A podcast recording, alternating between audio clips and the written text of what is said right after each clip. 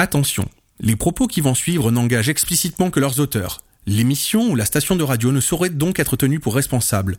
Bonne écoute à vous.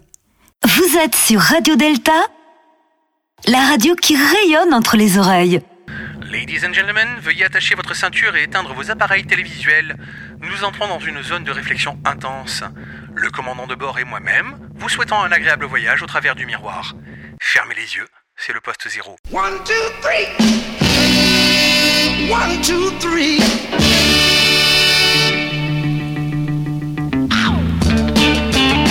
Et bienvenue dans le Poste Zéro saison 3 Le Poste Zéro, l'émission qui réfléchit les miroirs brisés. Cette année on attaque avec un sujet qui envoie du lourd, le punk. Émission spéciale de près de 3 heures. Quand on aime, on ne compte pas Sur l'antenne ce soir, retrouvez les réactions de la rue comme à chaque fois Mais aussi Denis Lewis de Panic LTDC Géant Vert, rock critique et parolier de Parabellum première époque Sans oublier le maître, le papunk, Gogol premier. Et après l'émission ne quittez pas l'antenne Car on se retrouve avec la fine équipe de Allo Chilou pour un direct spécial débrief. On recevra d'autres invités prestigieux Sans oublier nos chroniqueurs de choc habituels Igor et Ingrid Ainsi que le MC en chef, Gilou. Alors on attache son slibard lotard et on prépare ses écoutilles les kids Le poste zéro c'est maintenant.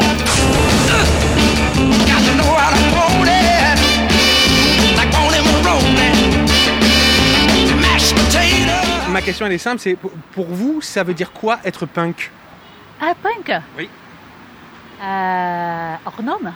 Hors norme, euh, décalé, euh, insoumis, euh, Original, original.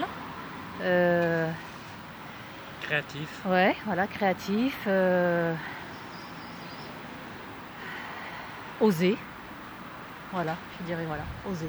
Oser être ce que l'on a envie d'être. Voilà.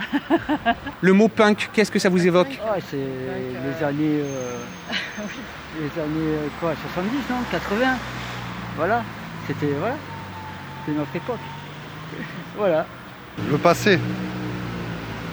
Passé un peu sale parce qu'ils avaient l'air un peu sales quand même, non? Pour moi, après c'est bonne ambiance. Festif et des gens plutôt sympas dans l'ensemble. Punk, ça évoque des cheveux dressés sur la tête, orange et, et vert. Bonjour, pour vous, le mot punk, ça évoque quoi? Euh, un style euh, de musique ou un style de vêtements, un style de vie. Tout pareil. Vraiment la même chose. Un style, euh, un style. Des jeunes. Des jeunes. euh, euh,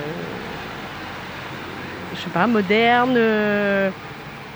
ça existe depuis un moment déjà, hein, le mot punk. Ah oui. C'est des années. je sais pas, on entendait déjà ce mot-là dans les années 60, non? Ouais. Euh, Ça évoque vraiment les années, euh, pour moi, euh, 80, quoi. Euh, Non, voilà, euh, voilà, c'était des gens qui étaient un peu en rébellion contre la société et qui le montraient euh, physiquement. Voilà, voilà, c'est ça que j'ai envie de dire. Est-ce que vous trouvez que, par exemple, la société actuelle, euh, elle, elle ressemble un peu à ce qu'on a déjà vécu à la période punk, par exemple, les années 80 Ah, non, pas du tout. Non. Non, non, je pense qu'on est de plus en plus conformiste et non, non, je, non, je crois pas du tout qu'on soit dans une période punk là. Non, pas du tout. Non. Et je pense que même que les jeunes sont encore plus conformistes que presque les vieux parfois. Donc euh, non, non, non, je pas ce que je dirais. Moi, moi j'ai une question toute simple. C'est, pour vous, le mot punk, qu'est-ce que ça évoque? Punk? Ouais. C'est de la musique? Voilà. C'est une façon de s'habiller aussi. Et puis voilà. Bah, ça dépend. Enfin, moi, je suis pas trop punk en soi. C'est plus les arts en fait. J'ai voulu faire un genre de style. hein. Donc, en soi, euh, moi, le punk, pas, j'écoute pas ça, donc je peux pas dire. En vrai, Et le mot en lui-même, il vous évoque quelque chose? Pas du tout. Ça m'a jamais trop intéressé en soi. Je suis désolé. Oh, pardon. J'avais pas vu. Merci. Donc, euh, non, spécialement. Moi, je suis plus. euh, là, vous parlez de la musique en punk, genre. Tout, tout, il n'y a, pas de- y a pas de limite. Le mot punk, c'est vaste. Donc on Ouais, c'est vaste. euh, franchement, je peux pas vous répondre. Je suis désolé. Bah, Parce que je connais pas trop le, ce monde-là en fait, donc je vais pas parler pour rien dire. Moi, c'est vraiment pour faire genre euh, la crête de lézard, j'ai fait ça en vrai, pas pour le punk en soi. Donc euh, je peux pas vous dire mieux. je ne peux, pas- je peux pas parler sur un truc que je connais pas. Donc, euh, Ben, En vrai. d'accord, ça roule. Ah, punk, euh, ça évoque euh, une sorte de liberté et de, de rébellion. Une autre forme de liberté, euh, une autre façon de voir les choses, je pense. Comme le rock, c'est une forme de, de, révolte anti- anti-société, je pense. Oh, bah, punk, c'est un peu des marginaux, quoi. Ils sont pas méchants, mais je connais pas trop. hein. Euh, ils ont les cheveux un peu hirsutes et ils sont un peu, ils veulent, ils sont un peu, ils veulent euh, pas rentrer dans la société, quoi. Donc ils se marginalisent hein, à leur façon. Vous avez peut-être un avis Non, moi je pense la même chose. Ils aiment, ils aiment la liberté de faire ce qu'ils veulent. Et euh, ils ont peut-être un caractère à part, oui. Ils ne veulent pas euh, s'adapter à la, à la société, disons. Voilà. Mais c'est pas des, des méchants gars, pas du tout. hein. Moi, j'ai rien contre eux. Voilà. Le mot punk, qu'est-ce que ça vous évoque Une remise en question sociale. Vous, vous en voulez plus Si vous en avez, je prends tout ce qui vient.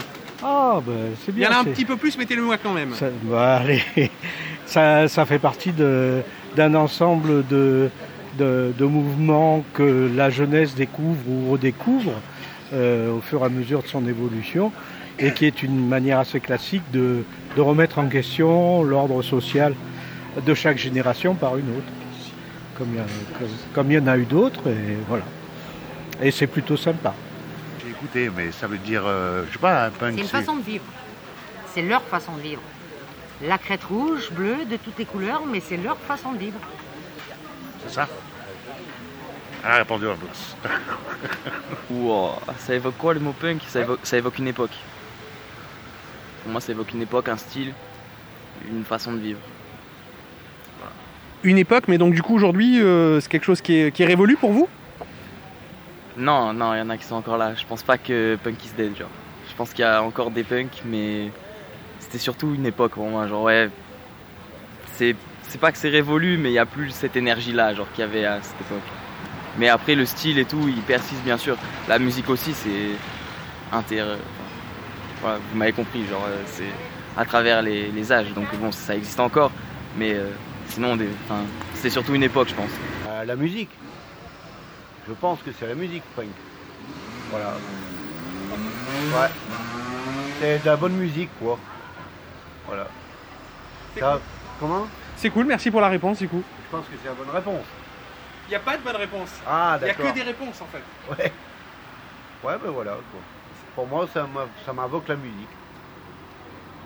Punk, et puis aussi peut-être euh, relax, cool. Ça, ça veut tout dire, punk. Pour vous, le mot punk, ça évoque quoi? Les punks? Oui, qu'est-ce que ça C'est ceux qui ont les, les cheveux colorés là comme ça. À la crête là et tout ça. Les cheveux comme ça. C'est des punks. Voilà. Il y a d'autres avis peut-être? Ah, Tant qu'on est là, on a du temps à perdre. Pour vous, punk piercing, euh, piercing, tatouage, crête. Le, peut-être euh, la musique aussi, c'est peut-être euh, du métal. euh, voilà. C'est une ambiance punk quoi. C'est un style de vie. C'est un, style- un esprit. J'ai rock'n'roll par là. Pour vous, le punk, c'est rock'n'roll donc Bah ouais, c'est style de vie un peu rock'n'roll quoi.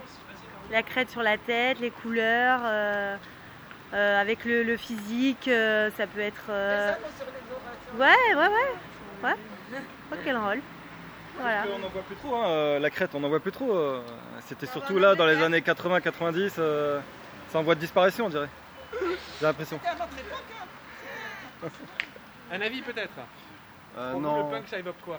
Alcool, déscolarisation. Ouais. C'est compliqué. Il n'y a pas de compliqué, il n'y a que des avis. C'est notre avis quoi. C'est un avis comme un autre. Bah, c'est parfait alors. Voilà. Demandez à ce monsieur. Non, mais ce monsieur. Moi, j'ai.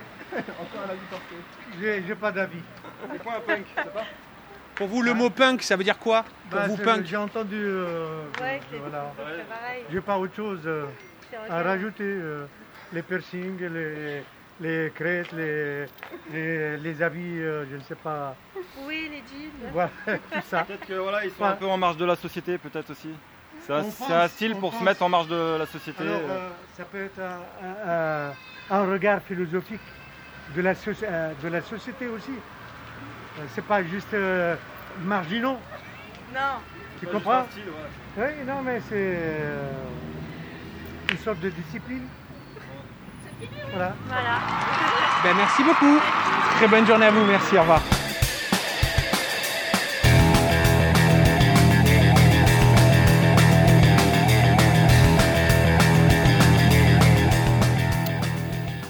Alors, Denis DeWiz, bonjour. Oui, bonjour. Alors, Denis DeWiz, vous êtes bassiste, pas n'importe lequel, car vous avez une carrière à faire pâlir une colonie de bonnes sœurs un soir sans lune. Vous débutez dans les années 80 dans des groupes comme Nana Bonnard, puis Trotskid. Vous enchaînez avec euh, Sticks, euh, puis vous prenez la route durant un temps avec Tréponempal, ce qui fait déjà un sacré CV punk rock. Aujourd'hui, vous avez rejoint une autre légende du punk, car vous jouez dans Panic LTDC, ce qui vous place de facto dans la grande histoire du punk en France, puisque vous avez été dans la mouvance fondatrice du début des années 80 pour votre part, et Panic LTDC fait tout autant figure de, précurseur dans la mouvance punk des années 80 en France. C'est donc, un honneur, c'est donc un honneur que de vous recevoir dans notre modeste émission, et merci du temps que vous nous consacrez. Non, bah, c'est avec plaisir. Ceci étant dit, au poste zéro, on se pose toujours autant de questions et on se rend bien compte que ce mot punk revêt des tas de significations, euh, mais aussi des idées préconçues. On l'a vu euh, en interrogeant les gens dans la rue. Donc notre première question sur la suivante. Pour vous, c'est quoi le punk? Ah, le punk, euh, c'est un mouvement déjà, hein, un mouvement, mais qui n'est pas seulement musical, qui est né à la fin euh, des années 70. euh, surtout, euh, bah, ça a commencé en Angleterre en tant que punk.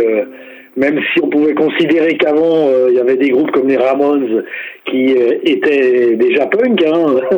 mais bon, je pense que euh, c'est en Angleterre que c'est d'Angleterre que c'est parti et c'est un mouvement qui regroupe des musiciens, des groupes évidemment, hein, on les connaît tous, les Pistols en tête de en tête de gondole, euh, et mais aussi un mouvement euh, artistique, hein, le graphisme, le stylisme, euh, la mode. euh, tout ça, ça faisait partie du punk en fait. Hein. C'était un mouvement euh, qui englobait toutes ces choses-là. Euh, moi, quand je suis allé à Londres en 77, quand j'étais encore euh, au lycée, euh, c'était le début euh, et du punk euh, dans la rue, c'était c'était le carnaval, c'est-à-dire que on voyait des gens qui étaient habillés.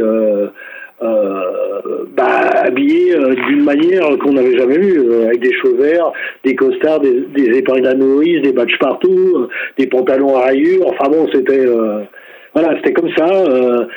donc ça, c'était ça le punk en fait pour moi. euh, c'est un mouvement qui, a, commencé euh, à la fin des années 70 en Angleterre en fait, euh, et surtout à Londres évidemment.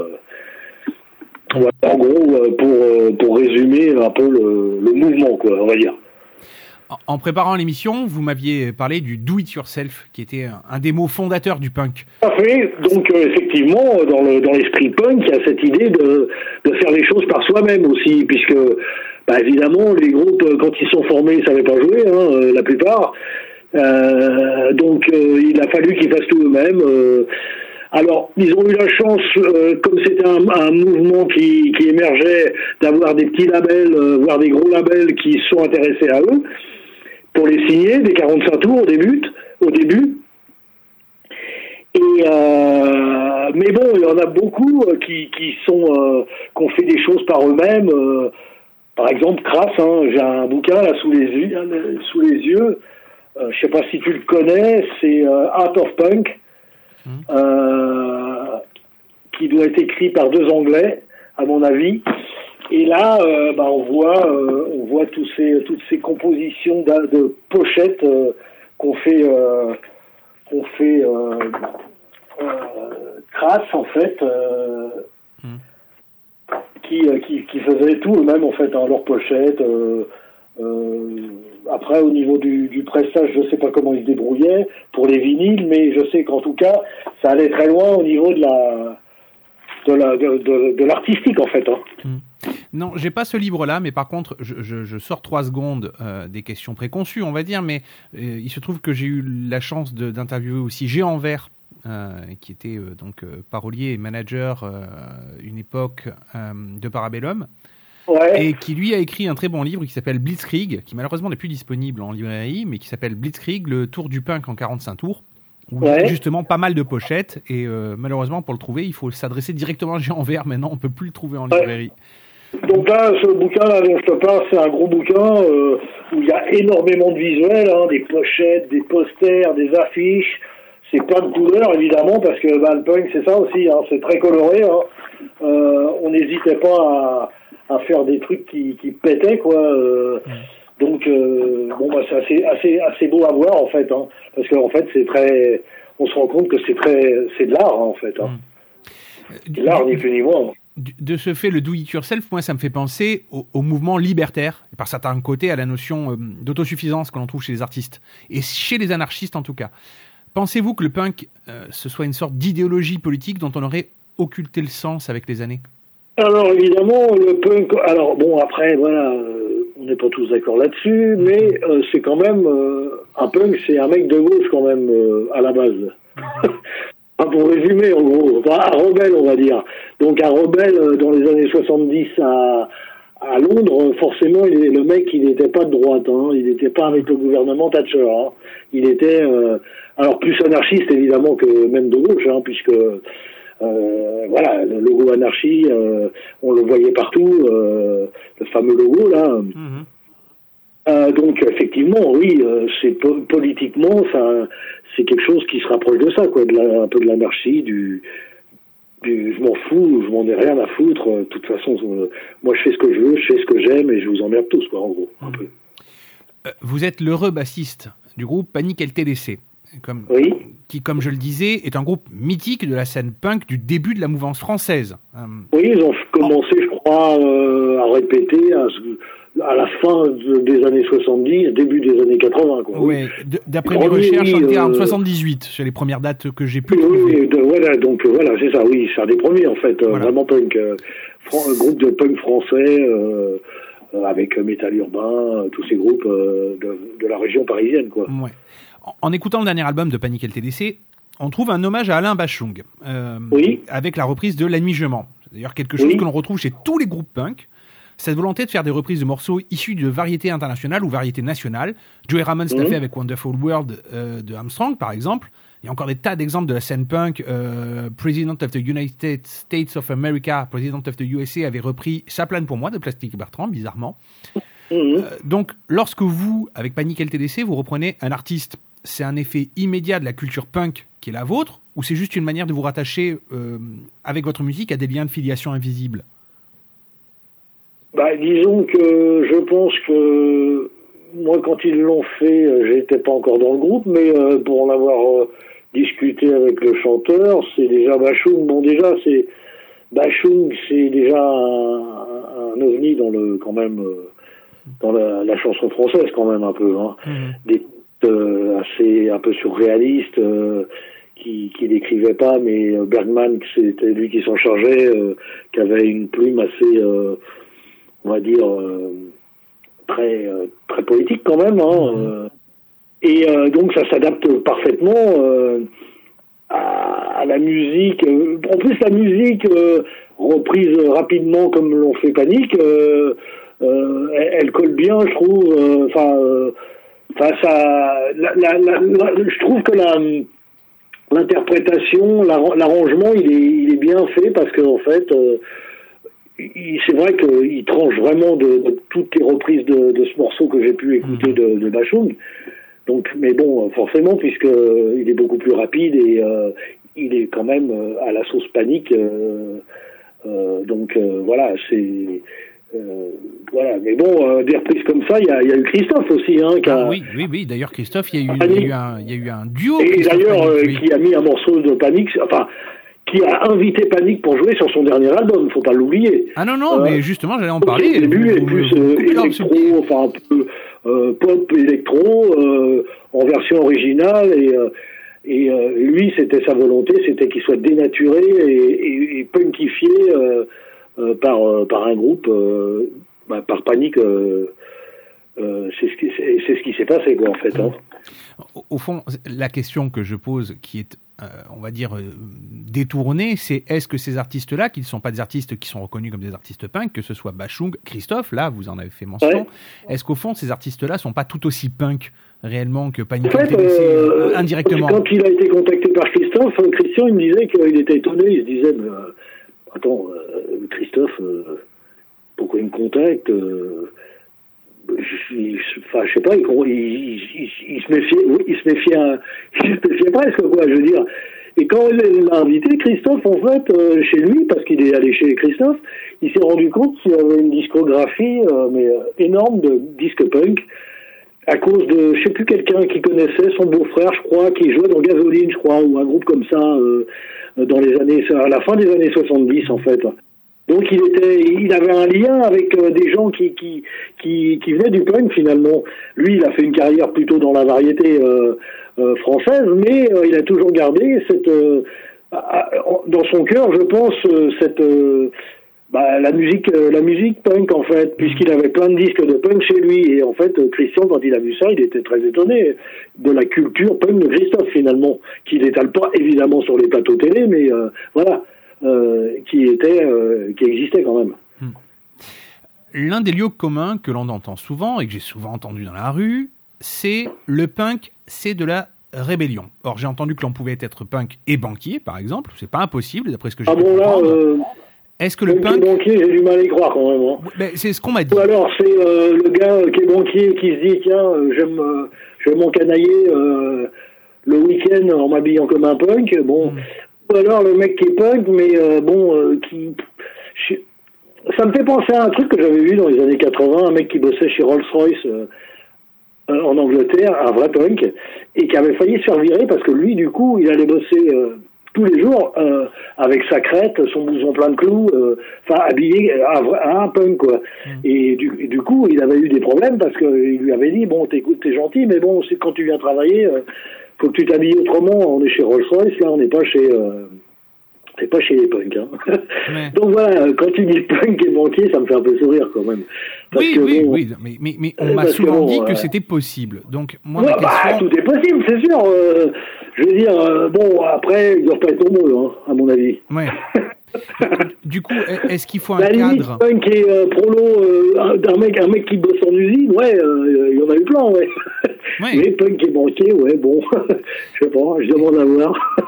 Mais pourquoi pas, hein, tout est possible. Mais du coup, est-ce qu'il faut un cadre ou est-ce qu'il y a un code qui choisirait Ah ce là, qui est punk et ce qui est pas, euh, ou ce qui est pas punk. Ouais. Après, je veux dire, bon, aujourd'hui, on disait, voilà, bon, ça revient euh, comme tous les, euh, je sais plus, euh, c'est un cycle, hein, euh, tout ça. euh, là, euh, tu, tu n'es pas le premier à vouloir faire des interviews là-dessus. On, revient un peu à, ça. bon, mais euh, c'est, je veux dire, il y a eu un début. Hein, moi, j'ai eu la chance d'en faire partie. Maintenant, effectivement, il y a toujours des groupes aujourd'hui de jeunes qui, qui se forment pour faire du punk, du punk rock, ou euh, et qui, qui s'habillent comme des punks. Euh, bon, je dirais pas que c'est pas des punks parce que bon, euh, à la limite, c'est leur euh, ils ont la plupart, ils ont quand même intégré les, et je veux dire euh, la culture puisqu'ils connaissent les vieux groupes. Hein. Euh, c'est ça aussi, les jeunes qui arrivent et qui veulent faire du punk, euh, s'ils connaissent rien de ce qui s'est fait avant, pour moi, bah voilà, ça, euh, c'est pas, je veux dire, ça, ça, a pas, ça pas de sens. Euh, le, le vrai, euh, lui, par contre, il va, il s'est intéressé parce que son père ou son grand-père, voire, il était euh, dans, dans la mouvance et euh, il, il a une culture. Il connaît les groupes, les vieux groupes euh, qui se sont formés au début, fin 70, début 80. Et lui, ça, ça, ça le branche et il continue. Il a envie de continuer là-dedans, quoi. Tu vois. Et- mais bon. Non, c'est pas parce que tu dis que t'es punk que tu l'es forcément non plus, tu vois. euh, euh, je veux dire, c'est pas non plus un truc que tu portes comme un, je sais pas, euh, comme non, c'est bon, c'est un état d'esprit aussi. Bon, moi j'ai fait d'autres choses dans ma vie. Hein, après, j'ai même pas fait, j'ai même arrêté de faire de la musique pendant dix ans. donc, mais bon, voilà, on, on est toujours rattrapé un petit peu par ce qu'on aime. Euh, moi, j'avais un pote qui disait punk un jour, punk toujours. Bon, il avait pas tort. Hein, euh, euh, si, si à une époque t'es tombé dedans, euh, c'est vrai qu'à un moment donné de ta vie, ça peut revenir. La preuve, c'est que euh, ben, euh, quand j'ai su que Panique qui cherchait un, un bassiste, j'ai contacté par un, un copain qui m'en avait parlé. Euh, j'ai contacté Christian que je connais, que j'avais vu, que je connaissais, euh, mais très peu en fait. hein. on s'était rencontrés juste comme ça il y a très longtemps. Euh, on avait des amis en commun, mais voilà. euh, donc euh, ça m'a permis de, avec plaisir, de, de pouvoir rejouer avec un, un bon groupe euh, authentique euh, et pour faire des concerts. du coup, là où il y a des, il y a un public encore euh, pour ces groupes-là qui, qui, euh, des, un public de fans, de vrais fans en fait, hein, en plus. Donc c'est, c'est vraiment bien euh, en fait. Ouais, alors, ma prochaine question va être un peu longue, donc je suis désolé Ouais. d'avance, mais, mais il faut que je- j'explique et je contextualise pour que tout le monde comprenne bien. Moi, j'ai constaté que depuis euh, plusieurs, euh, plusieurs semaines, plusieurs de mes confrères journalistes, euh, et tu l'as dit toi-même juste avant, préparaient des sujets et pas mal de choses sur le mouvement punk. Ouais, tout à fait. Alors, ouais. j'ai pensé que c'était comme une forme de retour cyclique, comme toi, comme tu viens de le Oui, dire. et c'est puis, un cycle. et puis j'ai un peu réfléchi. Et, et ça m'arrive de réfléchir. J'ai constaté plusieurs choses. Donc, nous vivons actuellement dans un monde de contestation latente. Et on trouve de plus en plus de solutions, d'explications pour fabriquer- L'attente, hein, la contestation. euh, Complètement. les gilets jaunes, c'est pas latent, hein. C'est, Alors, euh, les gilets jaunes, c'est pas latent, mais il y a, il y a une forme de contestation qui, elle, euh, est quelquefois manifs, latente. ah, Pas bon, ça existe, hein, euh, Pas- ça se voit. Il y a des choses visibles et des choses qui le sont peut-être un peu moins. Oui, il y a d'autres choses qui sont moins visibles et qui euh, sont tout aussi. euh, sont tout aussi, sont tout aussi contestables, oui, contestataires. Oui, oui. Alors, moi, je vois qu'il y a de plus en plus, par exemple, de do-it-yourself euh, dans une logique, parce que je vois qu'il y a YouTube qui regorge de tutoriels pour fabriquer tout et rien. Du coup, tout le monde se dit qu'on peut fabriquer soi-même. D'ailleurs, je me pense qu'à un moment, on va voir ressortir sur le réseau The Anarchist Cookbook, qui était euh, un livre qui a expliqué euh, comment faire des choses euh, pas jolies jolies, voire des bombes, des choses comme ça. Mais je pense qu'il y a comme une logique qui revient, en fait, au bout d'un certain temps. Et ça me fait penser à certains côtés au punk et au mouvement punk. Donc, de votre point de vue, pensez-vous que le punk soit l'expression immédiate de la société actuelle? Si oui, en quoi c'est rattaché en vous à votre vision du punk? Ben, en fait, euh, oui, on vit dans une société euh, pas terrible, en fait. Hein, faut le dire, euh, c'est, c'est de plus en plus. Alors, il y a deux, trucs en fait. Il y a les gens, il y en a, enfin, qui se plaignent évidemment et qui manifestent et qui et qui sont pas contents et qui contestent parce que, ben, c'est normal parce qu'ils ont pas, euh, ils estiment qu'ils sont lésés par rapport à à ce qui peut se passer, euh, voilà, dans, socialement, on va dire, hein, évidemment. Euh, donc, c'est peut-être pas un hasard non plus que on reparle de ça aujourd'hui parce que il y a un mouvement contestataire qui est quand même assez virulent, quand même, hein, depuis quelques que quelques années, ça commence à, couver plus que couver, donc euh, euh, ça commence même à exploser par-ci par-là. Donc euh, voilà, euh, il y a ça. Y a alors effectivement, les nouvelles technologies ont permis de faire euh, des choses par par, par soi-même beaucoup plus facilement qu'avant. Effectivement aussi, c'est sûr. Donc euh, ça aide. Euh, je dis pas que c'est le déclencheur, mais je dis que c'est ouais, c'est un levier aussi, ouais, pour euh, pour que les, les, les, les groupes aujourd'hui ils peuvent euh, ils puissent faire euh, leur musique plus facilement pour sans, en dépensant moins d'argent qu'avant dans les studios coûteux, etc. qu'il y avait à l'époque, qui étaient relativement coûteux par rapport à nos moyens. Aujourd'hui, bon, voilà. Mais bon, moi, ça me, comment dire, euh, c'est pas pour ça que euh, on va avoir euh, autant de visibilité euh, sur les groupes euh, qu'on a eu à l'époque, euh, parce que à l'époque justement, bah, il y avait des derrière les derrière ces gens-là, il y avait des, des médias, il y avait des, des gens qui poussaient, qui s'y intéressaient, qui qui étaient dans la mode, qui étaient dans les dans les maisons de disques, qui étaient dans les labels, qui voilà. Donc aujourd'hui, je trouve que il y a moins de il y a moins de force par rapport à ça euh, pour euh, pour euh, pour se faire connaître même euh, euh, il y a beaucoup de groupes il y a beaucoup de groupes qui font des choses par eux-mêmes mais finalement euh, ben ils sont un peu noyés dans la masse tous euh, euh, qu'à l'époque euh, évidemment il y avait moins de groupes c'était nouveau donc euh, c'était beaucoup plus euh, c'était émergent donc euh, on entend on- on avait à la limite c'était je dirais plus facile à l'époque que maintenant faut être clair Faut être clair. À l'époque, c'était plus facile de sortir un disque que maintenant. Enfin, de sortir un disque, peut-être pas, mais de le vendre, oui, c'était plus facile. De le, le propager, de, euh, je me souviens qu'avec les Trotskys, euh, quand on a sorti l'album, ça se vendait, ça se vendait bien quand même. hein. C'était même à Carrefour, hein, c'était dans les grandes surfaces. hein. Euh, l'album Amour à fond, là, j'ai vu partout, moi. Ouais. Aujourd'hui, un groupe comme ça, il ressort un album, il en vend, s'il en vend mille, il a de la chance. hein. Donc euh, voilà, les choses se font plus facilement, mais bon, euh, malheureusement, je trouve que y a, bah, euh, y a, c'est compliqué aujourd'hui. Tout est compliqué. C'est plus Alors simple les groupes compagniques, euh, effectivement, que, qu'on un vieux, un vieux, qui sont déjà là implantés, qui ont une notoriété, bon, effectivement, pour faire des concerts, je pense que ça aide aussi hein, euh, d'avoir un nom comme ça pour pour jouer dans des salles, dans des festivals, effectivement. D'ailleurs, euh, on voit bien les festivals, euh, ils reprennent beaucoup de, de groupes que- qui datent déjà de, de plusieurs dizaines d'années. Hein. Ils sont pas, ils savent bien que voilà, il y a, y a, y a, ils drainent un public ces gens-là, ces groupes-là. Donc ta question, ben voilà, oui, euh, je suis pas sûr que que ça soit à cause de, de do it yourself aujourd'hui. Ouais, euh, je pense que c'est plus dû à la technologie qu'à la volonté euh, propre des des groupes ou des gens euh, de créer quelque chose, quoi. Dans le, dans le dernier album de Panic LTDC, aujourd'hui plus qu'hier, il y a un message de fond qui est Reste toi-même, n'oublie jamais qui tu es. Et quand on écoute en comparaison l'album fondateur du groupe LTDC, qui signifie Les Troubadours du Chaos d'ailleurs, pour ceux qui chercheraient encore, on se rend effectivement compte que l'idée reste la même depuis 1983, qui est le premier album. Donc est-ce un prérequis essentiel pour saisir le punk que de comprendre la notion de fidélité à soi?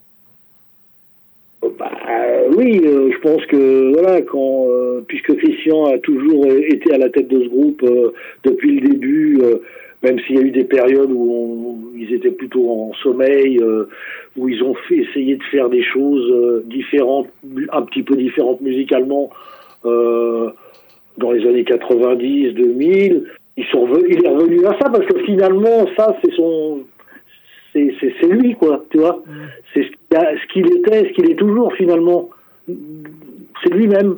Il est resté tel qu'il était finalement dans sa tête et dans son, dans ses, comment dire, dans, dans ses idées. euh. donc voilà, euh, finalement, il revient aux sources. Le, le dernier, le deuxième album, parce que c'est que le deuxième de Panique en fait. euh, bah, il, il est vraiment punk, donc parce que finalement, voilà, il est, il est resté fidèle à lui-même. Il est revenu à ça finalement, naturellement, je pense. Ouais. Même s'il en a jamais euh, vraiment, il s'en est jamais vraiment éloigné. Mais voilà, il, a sorti un nouvel album qui est, euh, qui est un peu la suite du premier finalement. Euh, donc euh, euh, ça reste du punk parce que lui, euh, il est comme ça et puis euh, il a, il a, il a pas vraiment changé quoi. Il est, il a toujours les, les mêmes convictions, euh, un peu dans sa manière de vivre, dans ses- sa manière de penser. euh, il est toujours resté fidèle à lui-même. Et c'est important, je pense. Ouais, il faut rester fidèle à soi-même quand même. Euh, le temps qu'on, euh, autant soit peu que. Mais bon, c'est important quand on, on, a, on a des, comment dire, on a envie de faire euh, de la musique ou je sais pas ou, ou autre chose. Mais bon, voilà, ça. on- voilà, je pense que tu citais là euh, euh, le, le chanteur des, Bé- des Berus. euh, j'ai, j'ai regardé dans ton. euh, dans ton dans ton inter- enfin dans ton euh, ce que tu m'as envoyé là Effectivement, lui je sais plus il a il a un boulot là euh, et un super boulot il est dans la euh, comment dire dans la recherche je crois euh, oui, chose il a, comme été, il a été chercheur, il est toujours d'ailleurs chercheur au CNRS. Bon, ah, je veux dire, euh, super, hein, je veux dire, euh, maître de mieux, euh, en- conférence, euh, maître de conférence en vietnamien. C'est sûr que voilà. Bon, c'est sûr qu'à mon avis, lui, euh, peut-être qu'il écoute toujours du punk, certainement d'ailleurs, parce qu'il il était vraiment, euh, vraiment impliqué à l'époque. Mais bon, il a choisi une autre voie. Il a, il a, il- Bon, euh, après, je sais pas ce que ce qu'il pense au fond de lui-même. Est-ce qu'il est toujours que dans, dans, il a toujours gardé cette, euh, comment dire, cette petite lumière euh, en lui euh, euh, qu'il avait à l'époque, je l'espère. euh, mais bon, ça n'empêche pas de faire autre chose. Puis à la limite, heureusement, je veux dire qu'il y a des gens aussi qui qui vont vers autre chose, euh, qui changent. euh, Mais on- à mon avis, quand on a été comme ça, euh, euh, parce qu'il a fait euh, Beru, il a fait aussi après euh, Molodoy, Oui. qui était quand même euh, bon, un peu la suite de Beru, plus peut-être avec d'autres musiciens, mais qui restaient quand même un peu punk dans l'esprit. Bon, on peut pas oublier complètement, non, à moins de devenir amnésique. je pense qu'on a toujours dans, un petit coin de sa tête ce, ce truc-là qui, qui, doit traîne et qui nous, parce qu'il nous a mar- tellement marqué. Hein, qu'on peut pas l'oublier quoi. Ben, À un contrairement, moment donné, contrairement à son, à son acolyte, part, à un moment donné, forcément. Contrairement à Voilà. son acolyte, Loran, qui lui, euh, lui a toujours les Ah ouais, bah lui, il a pas changé, ça Ah, sûr, lui, hein. lui, lui, toujours sur les rameurs Lui, il lui, continue. Ouais, ouais, non, mais euh, voilà, comme quoi, tu vois, euh, euh, sur les deux, il y en a un qui, qui, qui est toujours dans la musique, d'ailleurs, que l'autre, je pense plus, pas qu'il fasse de plus. non. Ça serait s'il s'il jouait encore. Il a choisi une autre voie, bah euh, pourquoi pas, hein. Mais bon, voilà. euh, euh, ça m'é- ça m'étonnerait qu'il ait oublié toutes ces années où il était sur la scène euh, et où il a fait tous ses disques et où il a où il est passé même sur les plateaux de télé euh, en disant nous on signera jamais sur une majeure, ce qu'ils ont jamais fait d'ailleurs. Donc voilà quoi. Quelque part ils ont été fidèles à eux-mêmes quand même puisque au moment où on leur demandait de changer ils ont dit non quoi. Est-ce que tu es, euh, je, je vais me permettre, je t'ai vous voyez jusqu'à maintenant, donc je vais reprendre le vous quand même. Vas-y, euh, tu vas pas vous voyez. Bon, bah alors, on euh, va, on va, on va tutoyer. Allez, on va. Ouais, c'est mieux. je- ouais, c'est mieux. Allez, on va se tutoyer puisqu'on s'est quand même parlé un peu. Est-ce que tu as un avis sur les évolutions des groupes punk de 2020 Euh, Qu'est-ce que tu suis? Est-ce que tu suis des groupes qui sont actuels, on va dire, ou est-ce que tu Il y a plein de petits groupes, de, enfin de petits groupes, des groupes de jeunes groupes, hein, puisque c'est des jeunes, hein, Mhm.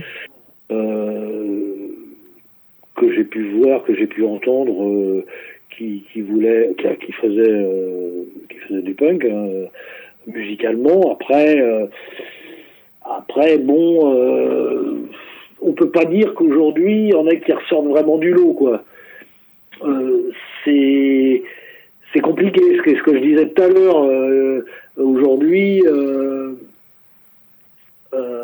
même, même, même euh, en faisant du rock ou du métal, hein, on, a du mal à sortir du lot, hein, euh, c'est comme ça, c'est malheureux, mais c'est comme ça. Euh, aujourd'hui, euh, bon, puis aujourd'hui, bon, c'est vrai que c'est on peut pas, ils peuvent pas prétendre non plus à grand chose ces groupes-là parce que je veux dire, ils ont tellement loin de, de, la, de la, comment dire, de la, du début, si tu veux. bon, je sais même pas euh, aux États-Unis ou en Angleterre ce qu'il y a, ce qui, ce qui sort. euh, je, je, je sais pas en fait, je sais pas. Euh, je te dirais que euh, il y en a certainement euh, qui existent et qui se forment et qui et qui jouent, qui font des concerts, mais je pourrais pas te citer de nom parce que je les connais pas en fait. Hein. Vu qu'il y a tellement aujourd'hui, c'est vrai que même sur sur YouTube, je- j'en ai pas, j'en ai, j'ai pas vu des trucs. euh, Si, tiens, par exemple, là, je dis ça, ça te dit quelque chose de Soap Girls Du tout.